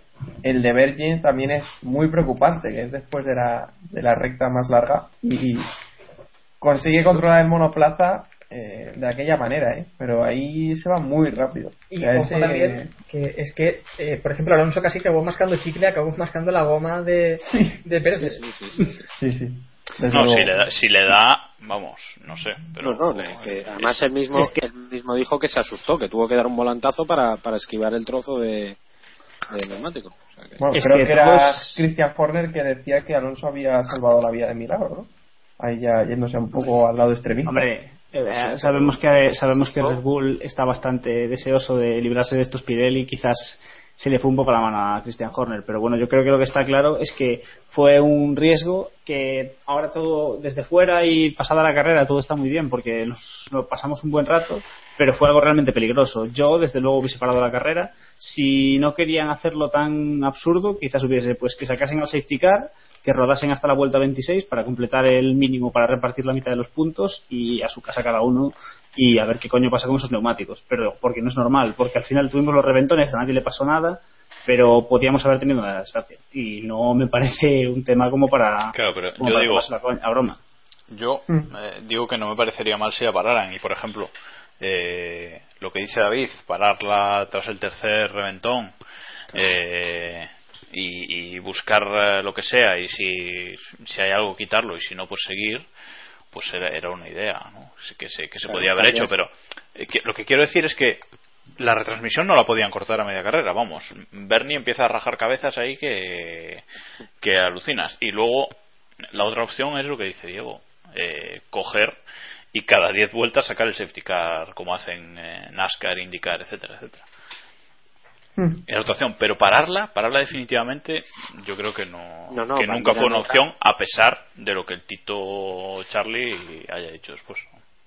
Pero bueno, en realidad, eh, a mí también me recordaba, a, bueno, me recordaba no porque no la he vivido, pero de, de lo que he leído de la temporada de 1986, que el final en Australia fue algo también similar.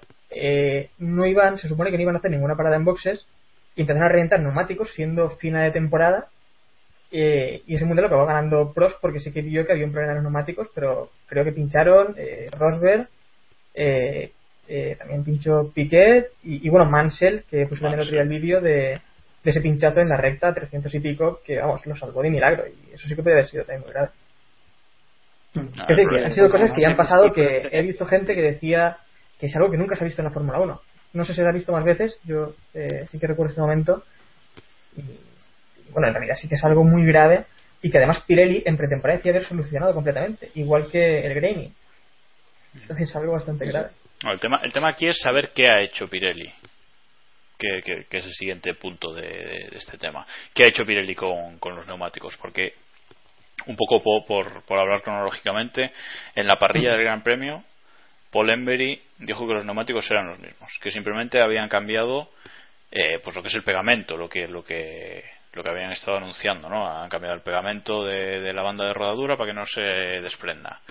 Le preguntan si hay algún cambio más. No, eh, definitivamente no. Bueno, acaba la carrera, pasa esto, lo entrevistan primero eh, y ya ahí empieza a, a reconocer que sí que ha habido un cambio en la forma de, de construir el neumático.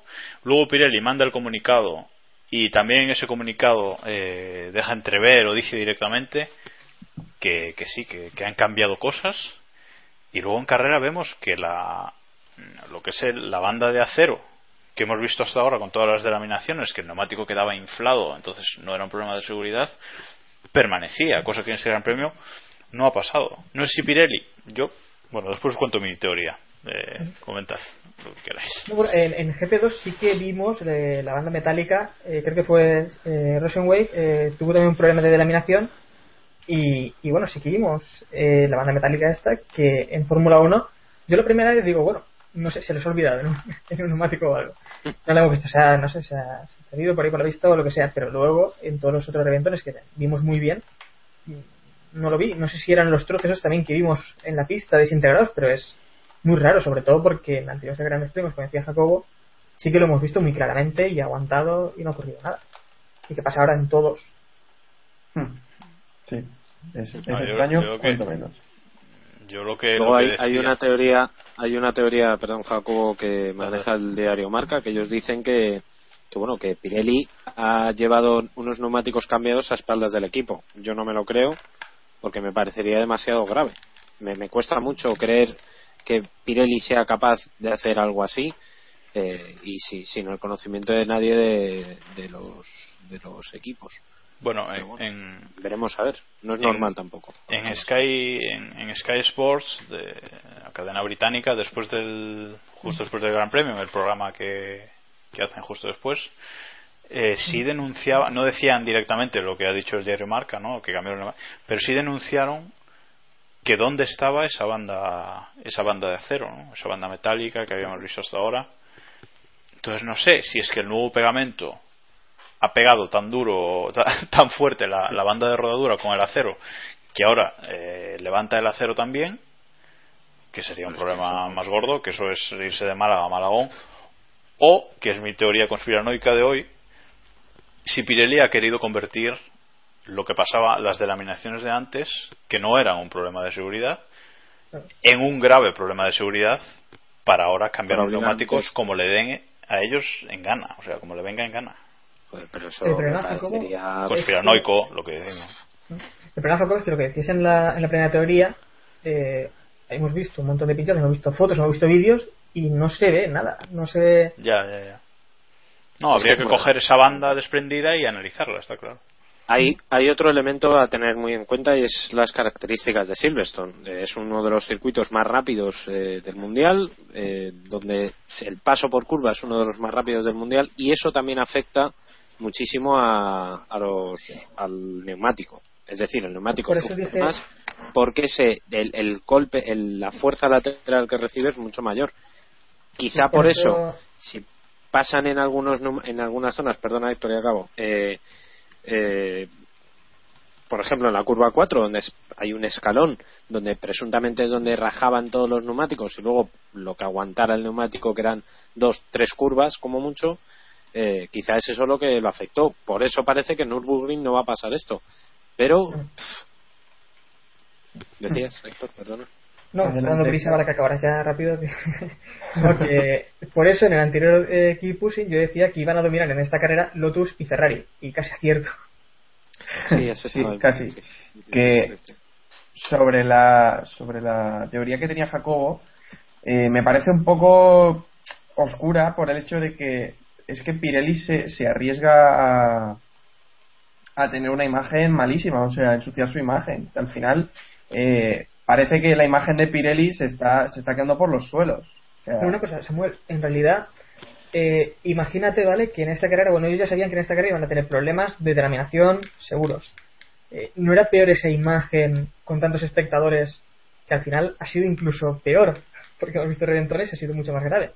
Pero bueno, ellos esperaban, no sé, si es verdad esto, eh, cambiar los neumáticos, no tener ningún problema, acabar la carrera y ya está todo bien y luego ya veremos lo que ocurre. En, siguientes carreras, pues como decía eh, David, se supone que no deberían sufrir tanto como aquí. Y, Sí, yo, yo ya os digo, o sea, la, la teoría esa un poco conspiranoica me parece un poco, pues eso, porque al final eh, lo de Pirelli y la Fórmula 1 es un no deja de ser un patrocinio, un acuerdo comercial.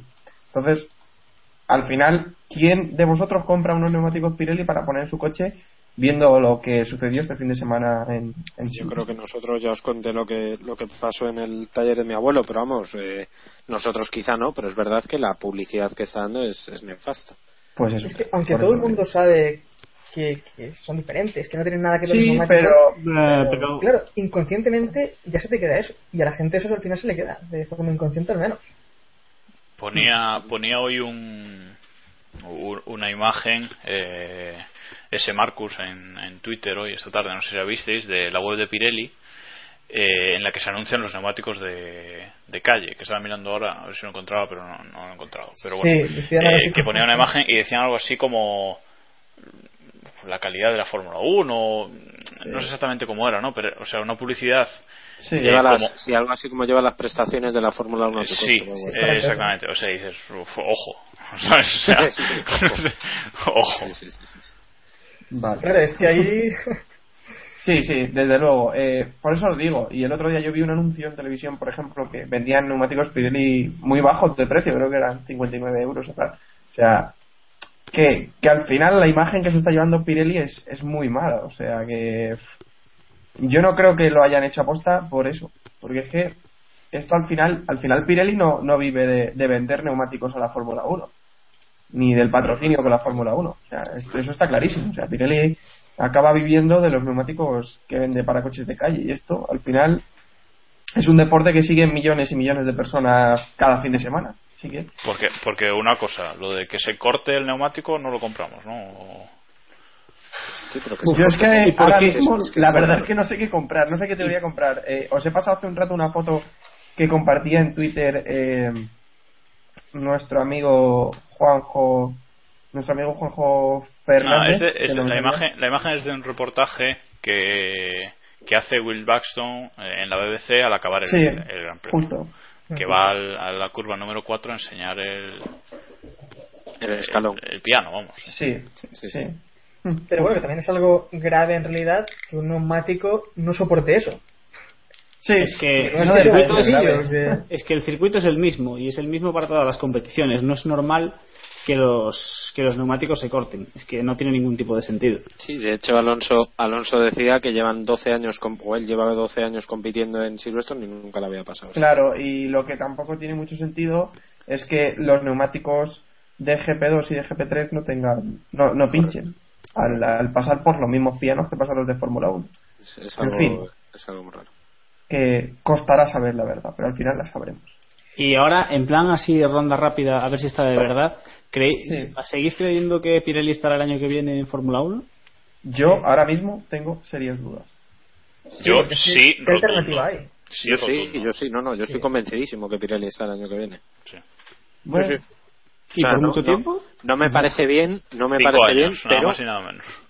yo creo que está el año que viene, sí, sí. Porque esto se va a olvidar. O sea, esto no es un caso, no hay alternativa. Es que el problema es que no hay una alternativa. No es como lo que pasó con Michelin, que estaba Bridgestone, que ya estaba Pirelli por ahí rondando un poquito, mareando un poquito la perdiz. Los primeros eh, rumores de, de negociación empezaron ahí. Sí. O sea, no hay una alternativa, ya lo comentábamos eh, hace unos cuantos eh, capítulos. Entonces, yo creo que se van a conformar con esto. Bien es verdad que le van a apretar mucho las tuercas a Pirelli, que la tensión va a ser brutal a partir de ahora, pero Bueno, sobre todo como pase algo. Dicen que Michelin, que podría, pero Michelin, si no es con otra marca, no quiere entrar. Entonces, Claro, es que Bueno, o sea, ya había, ya había quien decía que si Michelin, si, la, si aceptaban sus condiciones, las condiciones que ellos proponían, y el tamaño de neumáticos y demás, que a lo mejor sí que entrarían como, sí, como el, único. ta- el tamaño, el tamaño de neumático de que quiere Michelin son 17 o qui- 15 pulgadas. Que eso 18, Creo que era 17, más, 18. 18, 18. Son Pues, 18 pulgadas, mucha, mucha tela, eh, que las actuales son de 13. Y el, y, el, y el tamaño importa y quien diga lo contrario la tiene pequeña. Eh, eh, sigamos, por favor, en... Que Vale. las ruedas de mi coche son enormes, así que. Ahí eh, estamos. no, pero una de las visto, querían, igual que, igual que Hankook, que también parece que acabará entrando, eh, Michelin también quería entrenamientos en, en temporada. Pero eso, eso menos, ya, eso ya claro. lo vamos a tener de esta Claro, por eso digo. Que Eso sí que abre un poco ya la puerta a estas marcas que sí que querían entrar, pero habían puesto sus condiciones, buenas condiciones. Pero el año que viene, no, es que tienen que entregar hasta septiembre, recordemos. Y es que, Yo es iba a que decir algo pero como os habéis puesto todos a hablar se me ha olvidado sí, Nah, no, pues sigue, sigamos. pasa, pasa por así. Pero sigamos y cuando se me ocurra, pues ya lo vuelvo a soltar, no pasa nada. Bueno, al final, eh, test de jóvenes pilotos o no, que pueden ser jóvenes o, o pilotos o no, en Silverstone, creo que es el fin de semana. Bueno, no, 17 es al 19. 17-19, vale, efectivamente. Que no es el fin de 17 semana. al. Que no, fin de No, no, no, no, claro. claro. Depende de cuándo empiece la semana, pero vamos, no es fin de semana. Bueno, si, si vives, si vives en Valencia, que, to- que son festivos todos los días, pues a lo mejor sí que. Igual sí, Hoy tampoco no, hoy no Bueno, es entre miércoles y viernes, no. bueno. que decía, decía que supuestamente es para solventar los problemas con los neumáticos, que lo ha convocado la FIA, ¿no? Y Mercedes no participará en este test. Correcto, a ver, la historia es. eh, Adelante. a ver, vamos a empezar mal. Stefano Domenicali propuso. División. Vale, División, fuera, de entrada.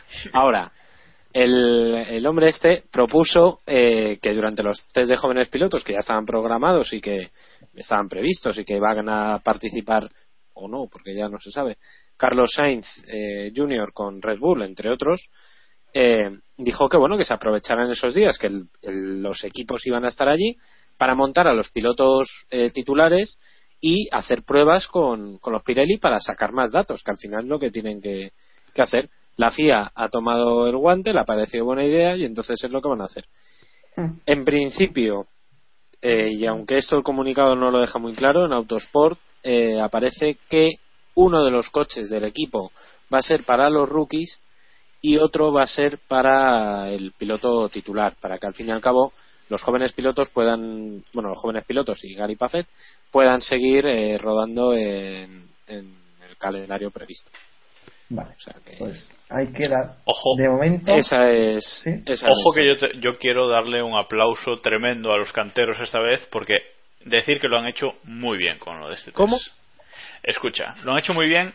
eh, no, Bueno. o sea, no, no el tema de Pirelli, sino que han hecho, escucha, han hecho muy bien el tema de cómo sacar a Mercedes de aquí, porque si tú dices cambio el test de jóvenes pilotos por un test normal, Mercedes podría participar porque la sentencia de la sentencia de Mercedes que, que le, que le impuso el, el Tribunal Internacional dice exactamente que Mercedes queda excluida de participar en test de jóvenes pilotos Si no fuera un test de jóvenes pilotos, podrían participar. Pero la FIA, eh, en el comunicado que está en su página web, dice exactamente, eh, la FIA cambiará el formato del test eh, de este mes de jóvenes pilotos. Con lo cual, no, es- no, se, no se transforma el test, sigue siendo un test de jóvenes pilotos con un formato distinto. Con lo cual, muy bien la, la jugada administrativa. Sí. Sí, sí, no, además luego aparte Mercedes eh, eh, tampoco va a intentar ir, o sea, no va a presionar para para, para ir y tal, o sea, que han aceptado Ahora, la, sanción. Sí, pero pero bueno, sabes, ellos también, oye, Mm. tienen mil kilómetros más en las ruedas que no tiene que no tiene sí. En fin, veremos a ver si esto funciona, pero vamos, yo creo que es una gran noticia porque y esperemos que en Alemania no pase nada, porque como pase algo en Alemania, ya veréis que parón de verano más guapo vamos a tener de lío. Eh, pero me parece la solución más coherente que, que podrían tomar, sinceramente. Y luego, aparte, vamos a estar muy atentos a este miércoles, que eh, ya han todo aprovechado que tenían una reunión del grupo de trabajo de la FIA en París, que ya estaba programado, y han Mm. dicho, bueno, pues que se venga la gente de Pirelli y les pedimos explicaciones. Que a ver qué, qué cojones pasa y que lo digan ante, ante la FIA. Pero, pero es que yo todavía no entiendo cómo van a ir a Alemania con esos mismos neumáticos y con el riesgo. ya no da tiempo, no sé. porque ya ya, no ya, da pero, tiempo a- pero es que no sé, cosas, eh, me parece increíble, o sea, no sé. Ya. Pero riesgo, ¿por qué juego? En realidad, porque bueno, son los mismos neumáticos que, que han corrido ya en anteriores carreras y no había ocurrido esto. No, Sí, no, sí, pero, que pero no. El problema es que ahora mismo, Si ahora mismo los hay neumáticos de Silverstone. A ver, los mismos no son, porque esto no había pasado en ninguna otra carrera. Ya, ya, pero bueno, si ahora que ahora que sí que han pasado esto, pues imagino que a Alemania llevarán los neumáticos de antes, si es que no los han cambiado. No sé, eh, no sé. Yo no lo tengo nada claro. Yo tampoco. Hombre, viendo lo ocurrido, Pirelli quiere cambiar los neumáticos y ha visto una vía para cambiar los neumáticos. Haya sido no intencionado, yo creo que ahora van a tirar hasta el final. Porque el objetivo que, quiere- que tienen es conseguir cambiar los neumáticos. Y como en Alemania vuelva a no pasar nada, eh, ya estamos otra vez. Se olvidarán de Silverstone y seguiremos para adelante. pero una cosa, el objetivo de Pirelli primero es no dañar mucho su imagen. Y el otro la dañaron bastante. Sí, pero sí, pero ¿qué es, qué es mejor para Pirelli? Otro gran premio eh, tene- eh, horrible y a partir de ahí neumáticos que funcionen o volver a lo de antes y tener delaminaciones en todas las carreras. Yo creo que lo mejor es que no ocurra otro Silverstone. Al final, lo de Pirelli se recordará por Silverstone, por los reventones y por tantos problemas.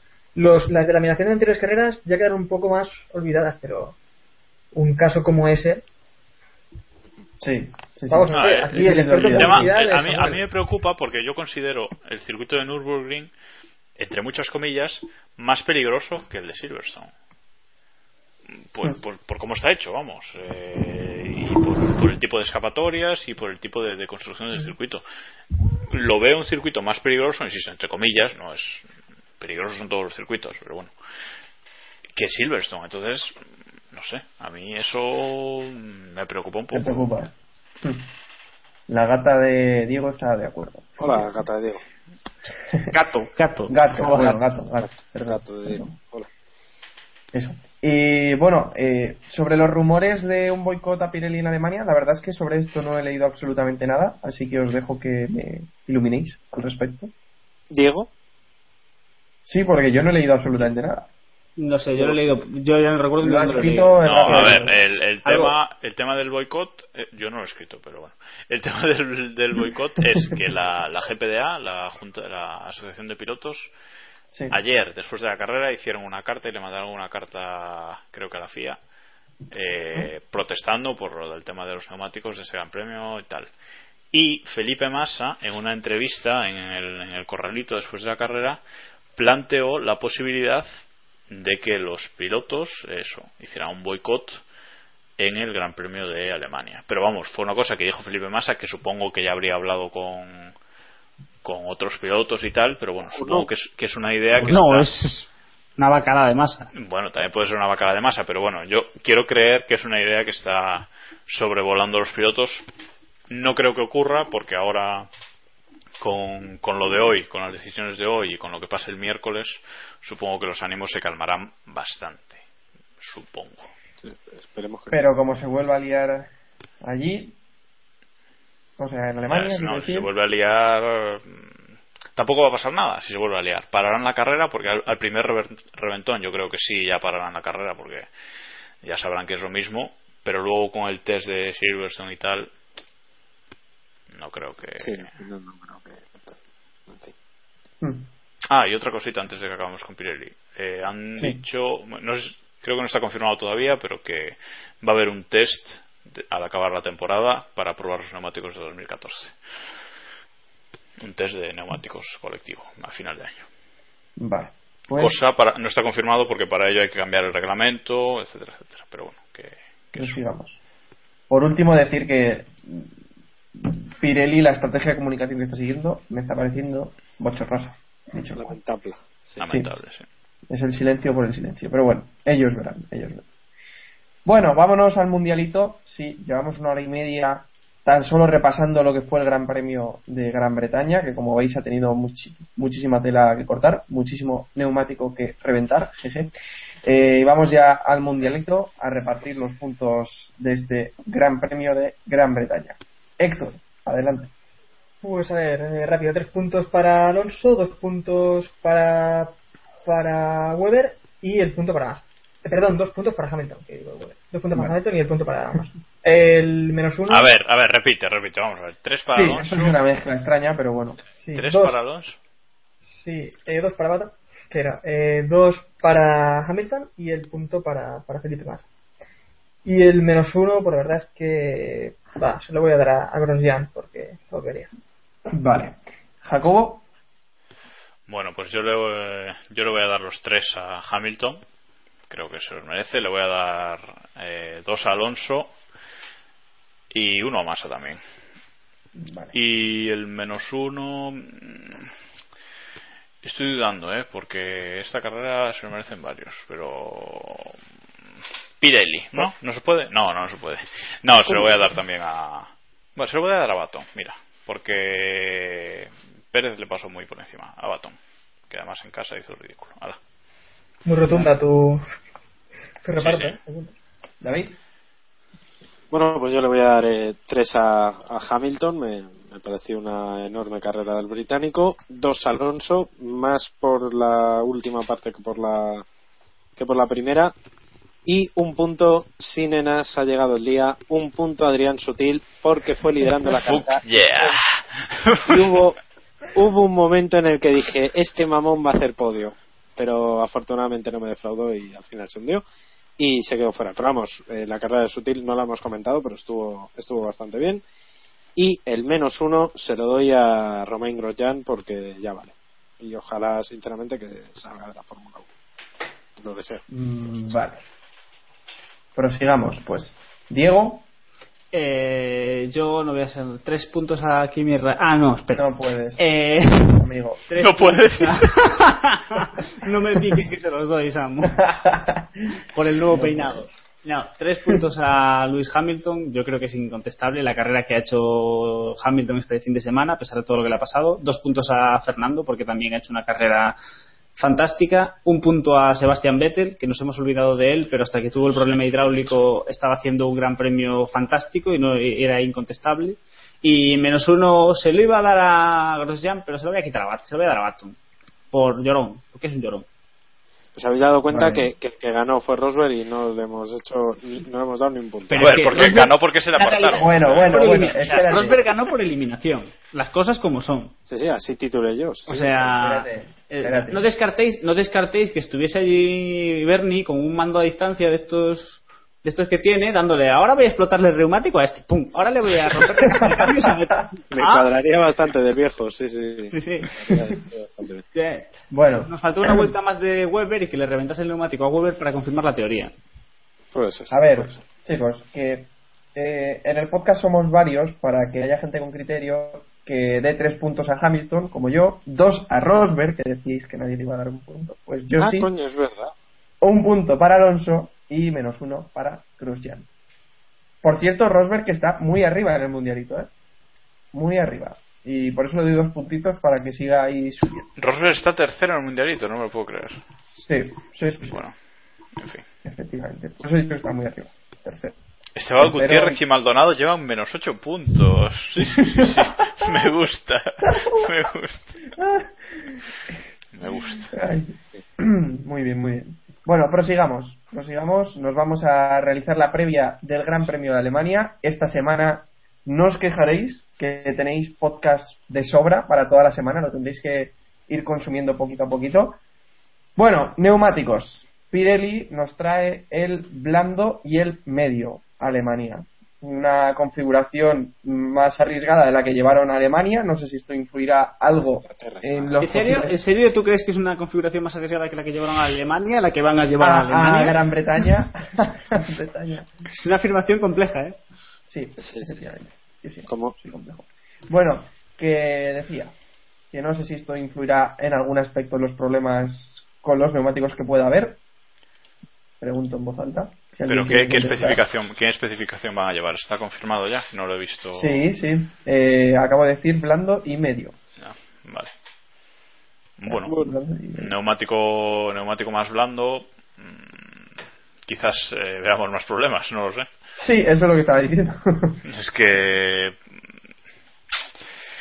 A ver, Silverstone es un circuito que de velocidad en curva altísima. Eh, Nürburgring también tiene algunas curvas de alta velocidad, pero evidentemente el neumático sufre mucho menos, eh, mucho menos lateralmente, ¿no? Mm, yo creo que el problema del neumático es la construcción en sí, no el compuesto.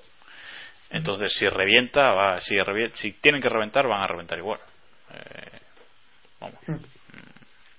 Creo que irán un poco mejor, creo que irán un poco mejor Ferrari y Lotus, por aquello del- que van mejor con los compuestos un poquito más blandos. Mm. Pero a ver, ya veremos. eh, no sé, ya veremos a ver qué pasa. ya veremos qué sucede. Bueno, DRS, tenemos con- confirmación, pregunto. Sí, No. sí, sí, ¿Sí? sí, sí. No, bueno, confirmación no, pero vamos, ya sabéis que están, ¿Dónde va a ser? están Sí. puestos en recta principal y la y en la contrarrecta donde está la trampa de velocidad. Vamos. Vale. Perfecto. Dos zonas. Otra vez, supongo que doble zona de activación. Es lo lógico. Eso sí que no está Se confirmado. supone. Pero sí, se supone. Sí, debería, ¿no? Sí, efectivamente. eh, supuestamente aquí en el mapa de la web oficial aparecen dos zonas de detección y dos zonas de activación. Vamos, Mm, Vale. en principio. O sea que en principio debería ser así. Bueno, horarios. Horarios, eh, Europeos, los habituales. efectivamente. Eh, 10, Libres dos, 1, ¿no? 10, sí, 10, 10, 2, 2, los libres, 2, 11, 2 y 2. Ya está. Efectivamente. Ese es el horario. Libres 1 viernes a las 10, libres 2 viernes a las 2, libres 3 sábados, sábado a las 11 y el sábado a las 2 la clasificación, domingo a las 2 la carrera. O sea, horario europeo, horario habitual. Proseguimos con la meteo de Héctor. Adelante. Que también sería grave si alguien nos escucha para saber los horarios, ¿eh? en realidad. No sé para qué lo repetimos. Pero... Hombre, pues la semana pasada nos los comimos, pero bueno. Alguien. Y igual que la Meteo, no sé si alguien escuchará esto para saber que me llega un fax interno de Meteo France que parece que va a llover el jueves y el fin de semana estará nublado, pero no ni gota. No creo que. Ni gota, esa es tu, tu predicción. Vale. Lo apunto, ¿eh? Igual que la semana pasada, ¿no? Si alguien va a ir, si alguien va al Gran Premio de Alemania, por favor que se lleve el paraguas. Para. ah, ¿no? Para, el paraguas cortado, sí. Bueno, no Sí, efectivamente, el corto. Bueno, vamos a hacer la porra de esta semana. Vamos a ver quién quiere empezar, quién quiere empezar. El gato de Diego, a ver por quién apuesta. Eh, la porra de esta semana. Eh, pues que empiece otro, no tengo ni idea de quién, de quién apostar. A ver. Victoria Raikkonen. Va, venga. Dale, dale, Héctor. Yo la tengo hecha ya aquí, vale. Eh, Por pole eso. de Rosberg en Alemania, creo que es, eh, va a ir conseguirla por otra vez. Eh, primera posición para Rosberg, Hamilton, yo confío en Mercedes a saco. Y tercera posición para Vettel. El undécimo, como siempre, Pérez. Vale. Yo también la he hecho y como ya la he hecho en mi predictor de Castro, ya la digo. Porre, po- pole, perdón, para Rosberg, eh, primero Vettel, segundo Hamilton, tercero Alonso. Ahí lo dejo ya, que prefiero no cambiarlo porque luego me arrepiento si no. Eh, Diego, ¿la tienes ya? Venga, vam- vamos a improvisar un poco. Eh, pole de Rosberg, que es una buena, es una apuesta fácil. Victoria de Hamilton. eh, segundo Alonso, tercero Vettel y eh, décimo primero vamos a poner a Sutil, por ejemplo. Ah, pues me he comido yo Bueno, Claro, sí. en un décimo. Es que Sa- Samuel va a repetir su porra porque como no lo ha apuntado, ni lo ha apuntado nadie, pues eh, Es verdad, Samu, repite. Vale, la repito. Pole position para Nico Rosberg. Primero, Sebastian Vettel. Segundo, Lewis Hamilton. Y tercero, Fernando Alonso. Lewis Hamilton. y en el 11 Hamilton. Y un décimo, ti, ti, ti, ti, Jenson Button. Que, que arriesgado te he visto ahí. pues me has copiado hacer porra. Pero bueno. Bueno, Venga, David. eh, La mía- tu po- eh, digo, ya quisieras. Eh, pole para Lewis Hamilton o Lewis Hamilton, victoria para Nico Rosberg para éxtasis de todas las alemanas y alemanes que vayan allí. Segundo. Lewis Hamilton también, doblete de Mercedes. Tercero, Fernando Alonso, después de una clasificación lamentable, presumiblemente. Y un décimo, Valtteri Bottas. Vale. Vale, pues Y nos este queda- Iván le damos palos a Williams, ¿no? Desde Claro. luego. Nos queda el señor Jacobo. Bueno, pues yo digo pole de Rosberg, eh, victoria de Vettel, segundo Hamilton, tercero Alonso y un décimo Jenson Button. Bueno, eh, en otras porras, otros deportes, como dice Diego, eh, tenemos la porra Castro, que ya sabéis que podéis participar, que en nuestro blog keeppushing.wordpress.com tenéis el enlace para entrar a la liga. Tenemos eh, nuevo líder, que es Miquel G, Miquel G, con 371 puntos, se ha, se ha colocado primero. Eh, segundo está Avi Condado y RST Competición está tercero. En la lista del podcast tenemos primero a Héctor en décima posición. Segundo, Pese, dilo todo. Pese a la desastrosa actuación de nuestro líder eh, en la porra. efectivamente. Es que los Sí. Pirelli pues son como son. No, ya, ya. Pero vamos, Bueno. 17 Bueno. puntos que ha hecho. Sí, sí, sí. Sí. En segunda posición está Servidor, en la posición 39. Tercera posición para, para, para. Te lo eh, digo yo si quieres que los tengo aquí. Vale, creo que es Diego. Diego, Sí. tercera posición. Terce- Cuarto- tercero es Diego, ojo, subiendo 29 puestos. Ojo con eso. Es muy animal. Es muy 52 animal, así que va a lo loco. Gracias, gracias, gracias. Pero hay una reclamación por unos test privados que realizó Diego, sí. No, No no, si yo estaba, yo estaba en Disneylandia, no, no, no. Nos ha adelantado a todos así de una pasada. O sea, ha sido espectacular. Sí. A lo mejor no viene al podcast en el que hablemos de jóvenes pilotos, solo digo eso, ¿eh? Bueno, tenemos a Sánchez de Castro en cuarto lugar, Sí, sí. que ya ha subido desde su última posición en el podcast. O sea, está. No, no. de- Es que lo de la remontada vosotros os reíais, pero está. efectivamente. 35 puntos hecho en esta carrera.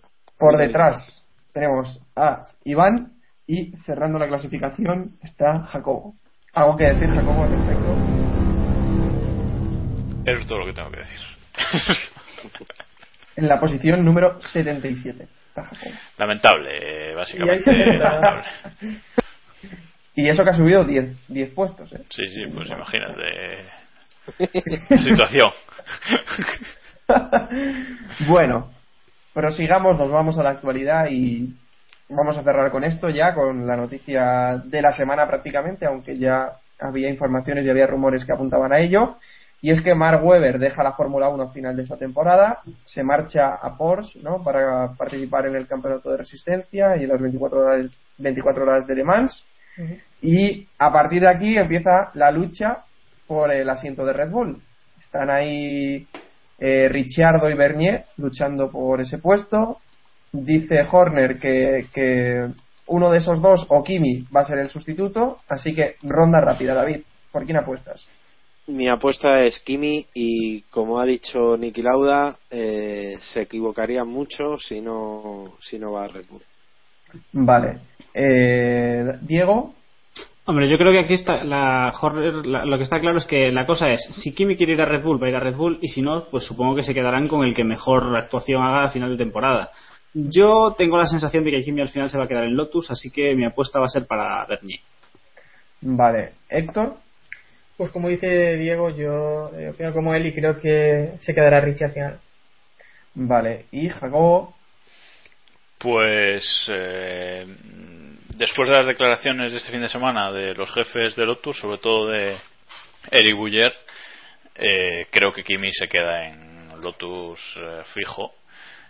Y ahora el que se va a subir al Red Bull no lo tengo nada claro. Eh, Ricciardo Bernier será el que el que en el cómputo global del año lo haga mejor. Eh, es cierto que en este Gran Premio el punto el puntazo ha sido para Ricciardo, pero eh, en otra carrera puede ser al revés. Así que no no me atrevo a dar un nombre, de lo- pero sí creo que será uno de los dos. Vamos. Una, co- una cosa, Jacobo, con lo que decías, ¿crees que va a ser así, objetivo? ¿El que más puntos obtenga se va a quedar con el asiento? No, no el que más puntos obtenga, eh, pero el que más eh, destaque a nivel de pilotaje. por, por eso decía, por eso decía. Sí, porque por ejemplo, eh, Ricciardo ese fin de semana ha dado un repaso increíble. O sea, ya, Sí. ya sin, sin contar la posición en la que ha acabado. O sea, en, en- tanto en clasificación como en carrera, actuación de 10. ¿no? Mm, Sí.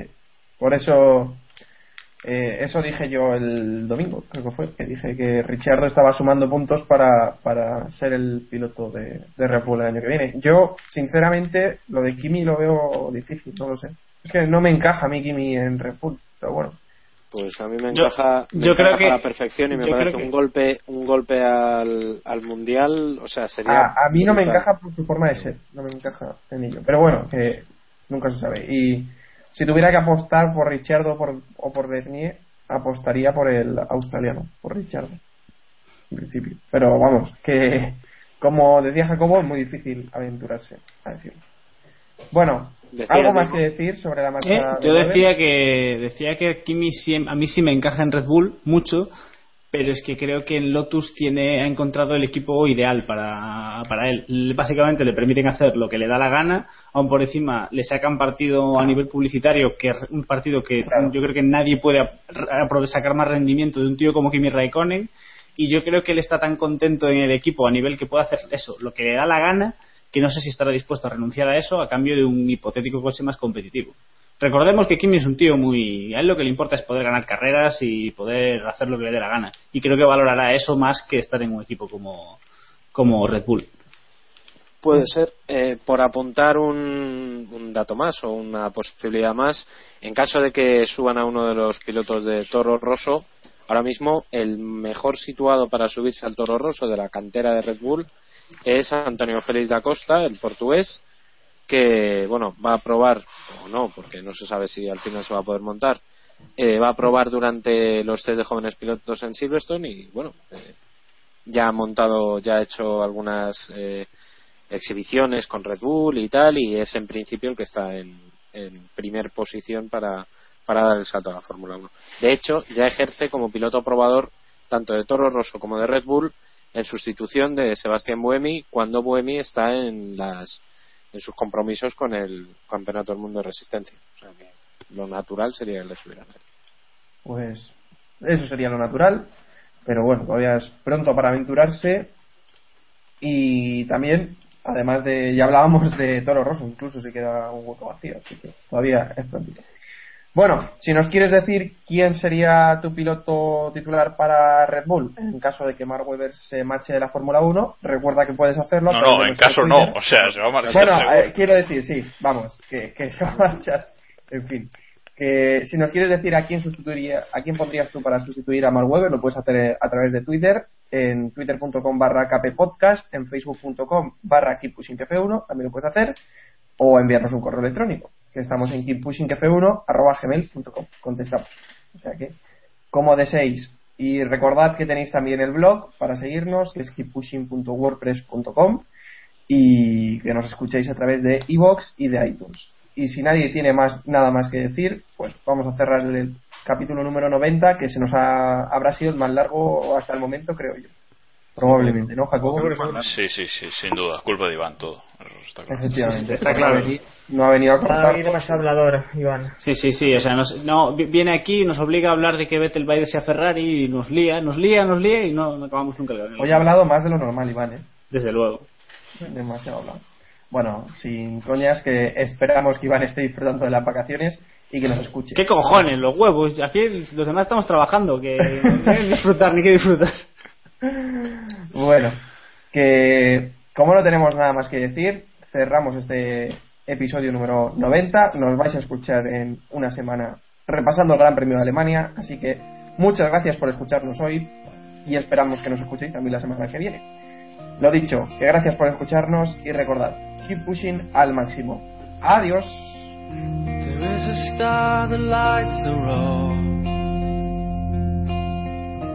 Will it take me to the end? Well, I don't know. But for one last time, I'll take this ride and just drive. I wanna be the only one to make it to the light.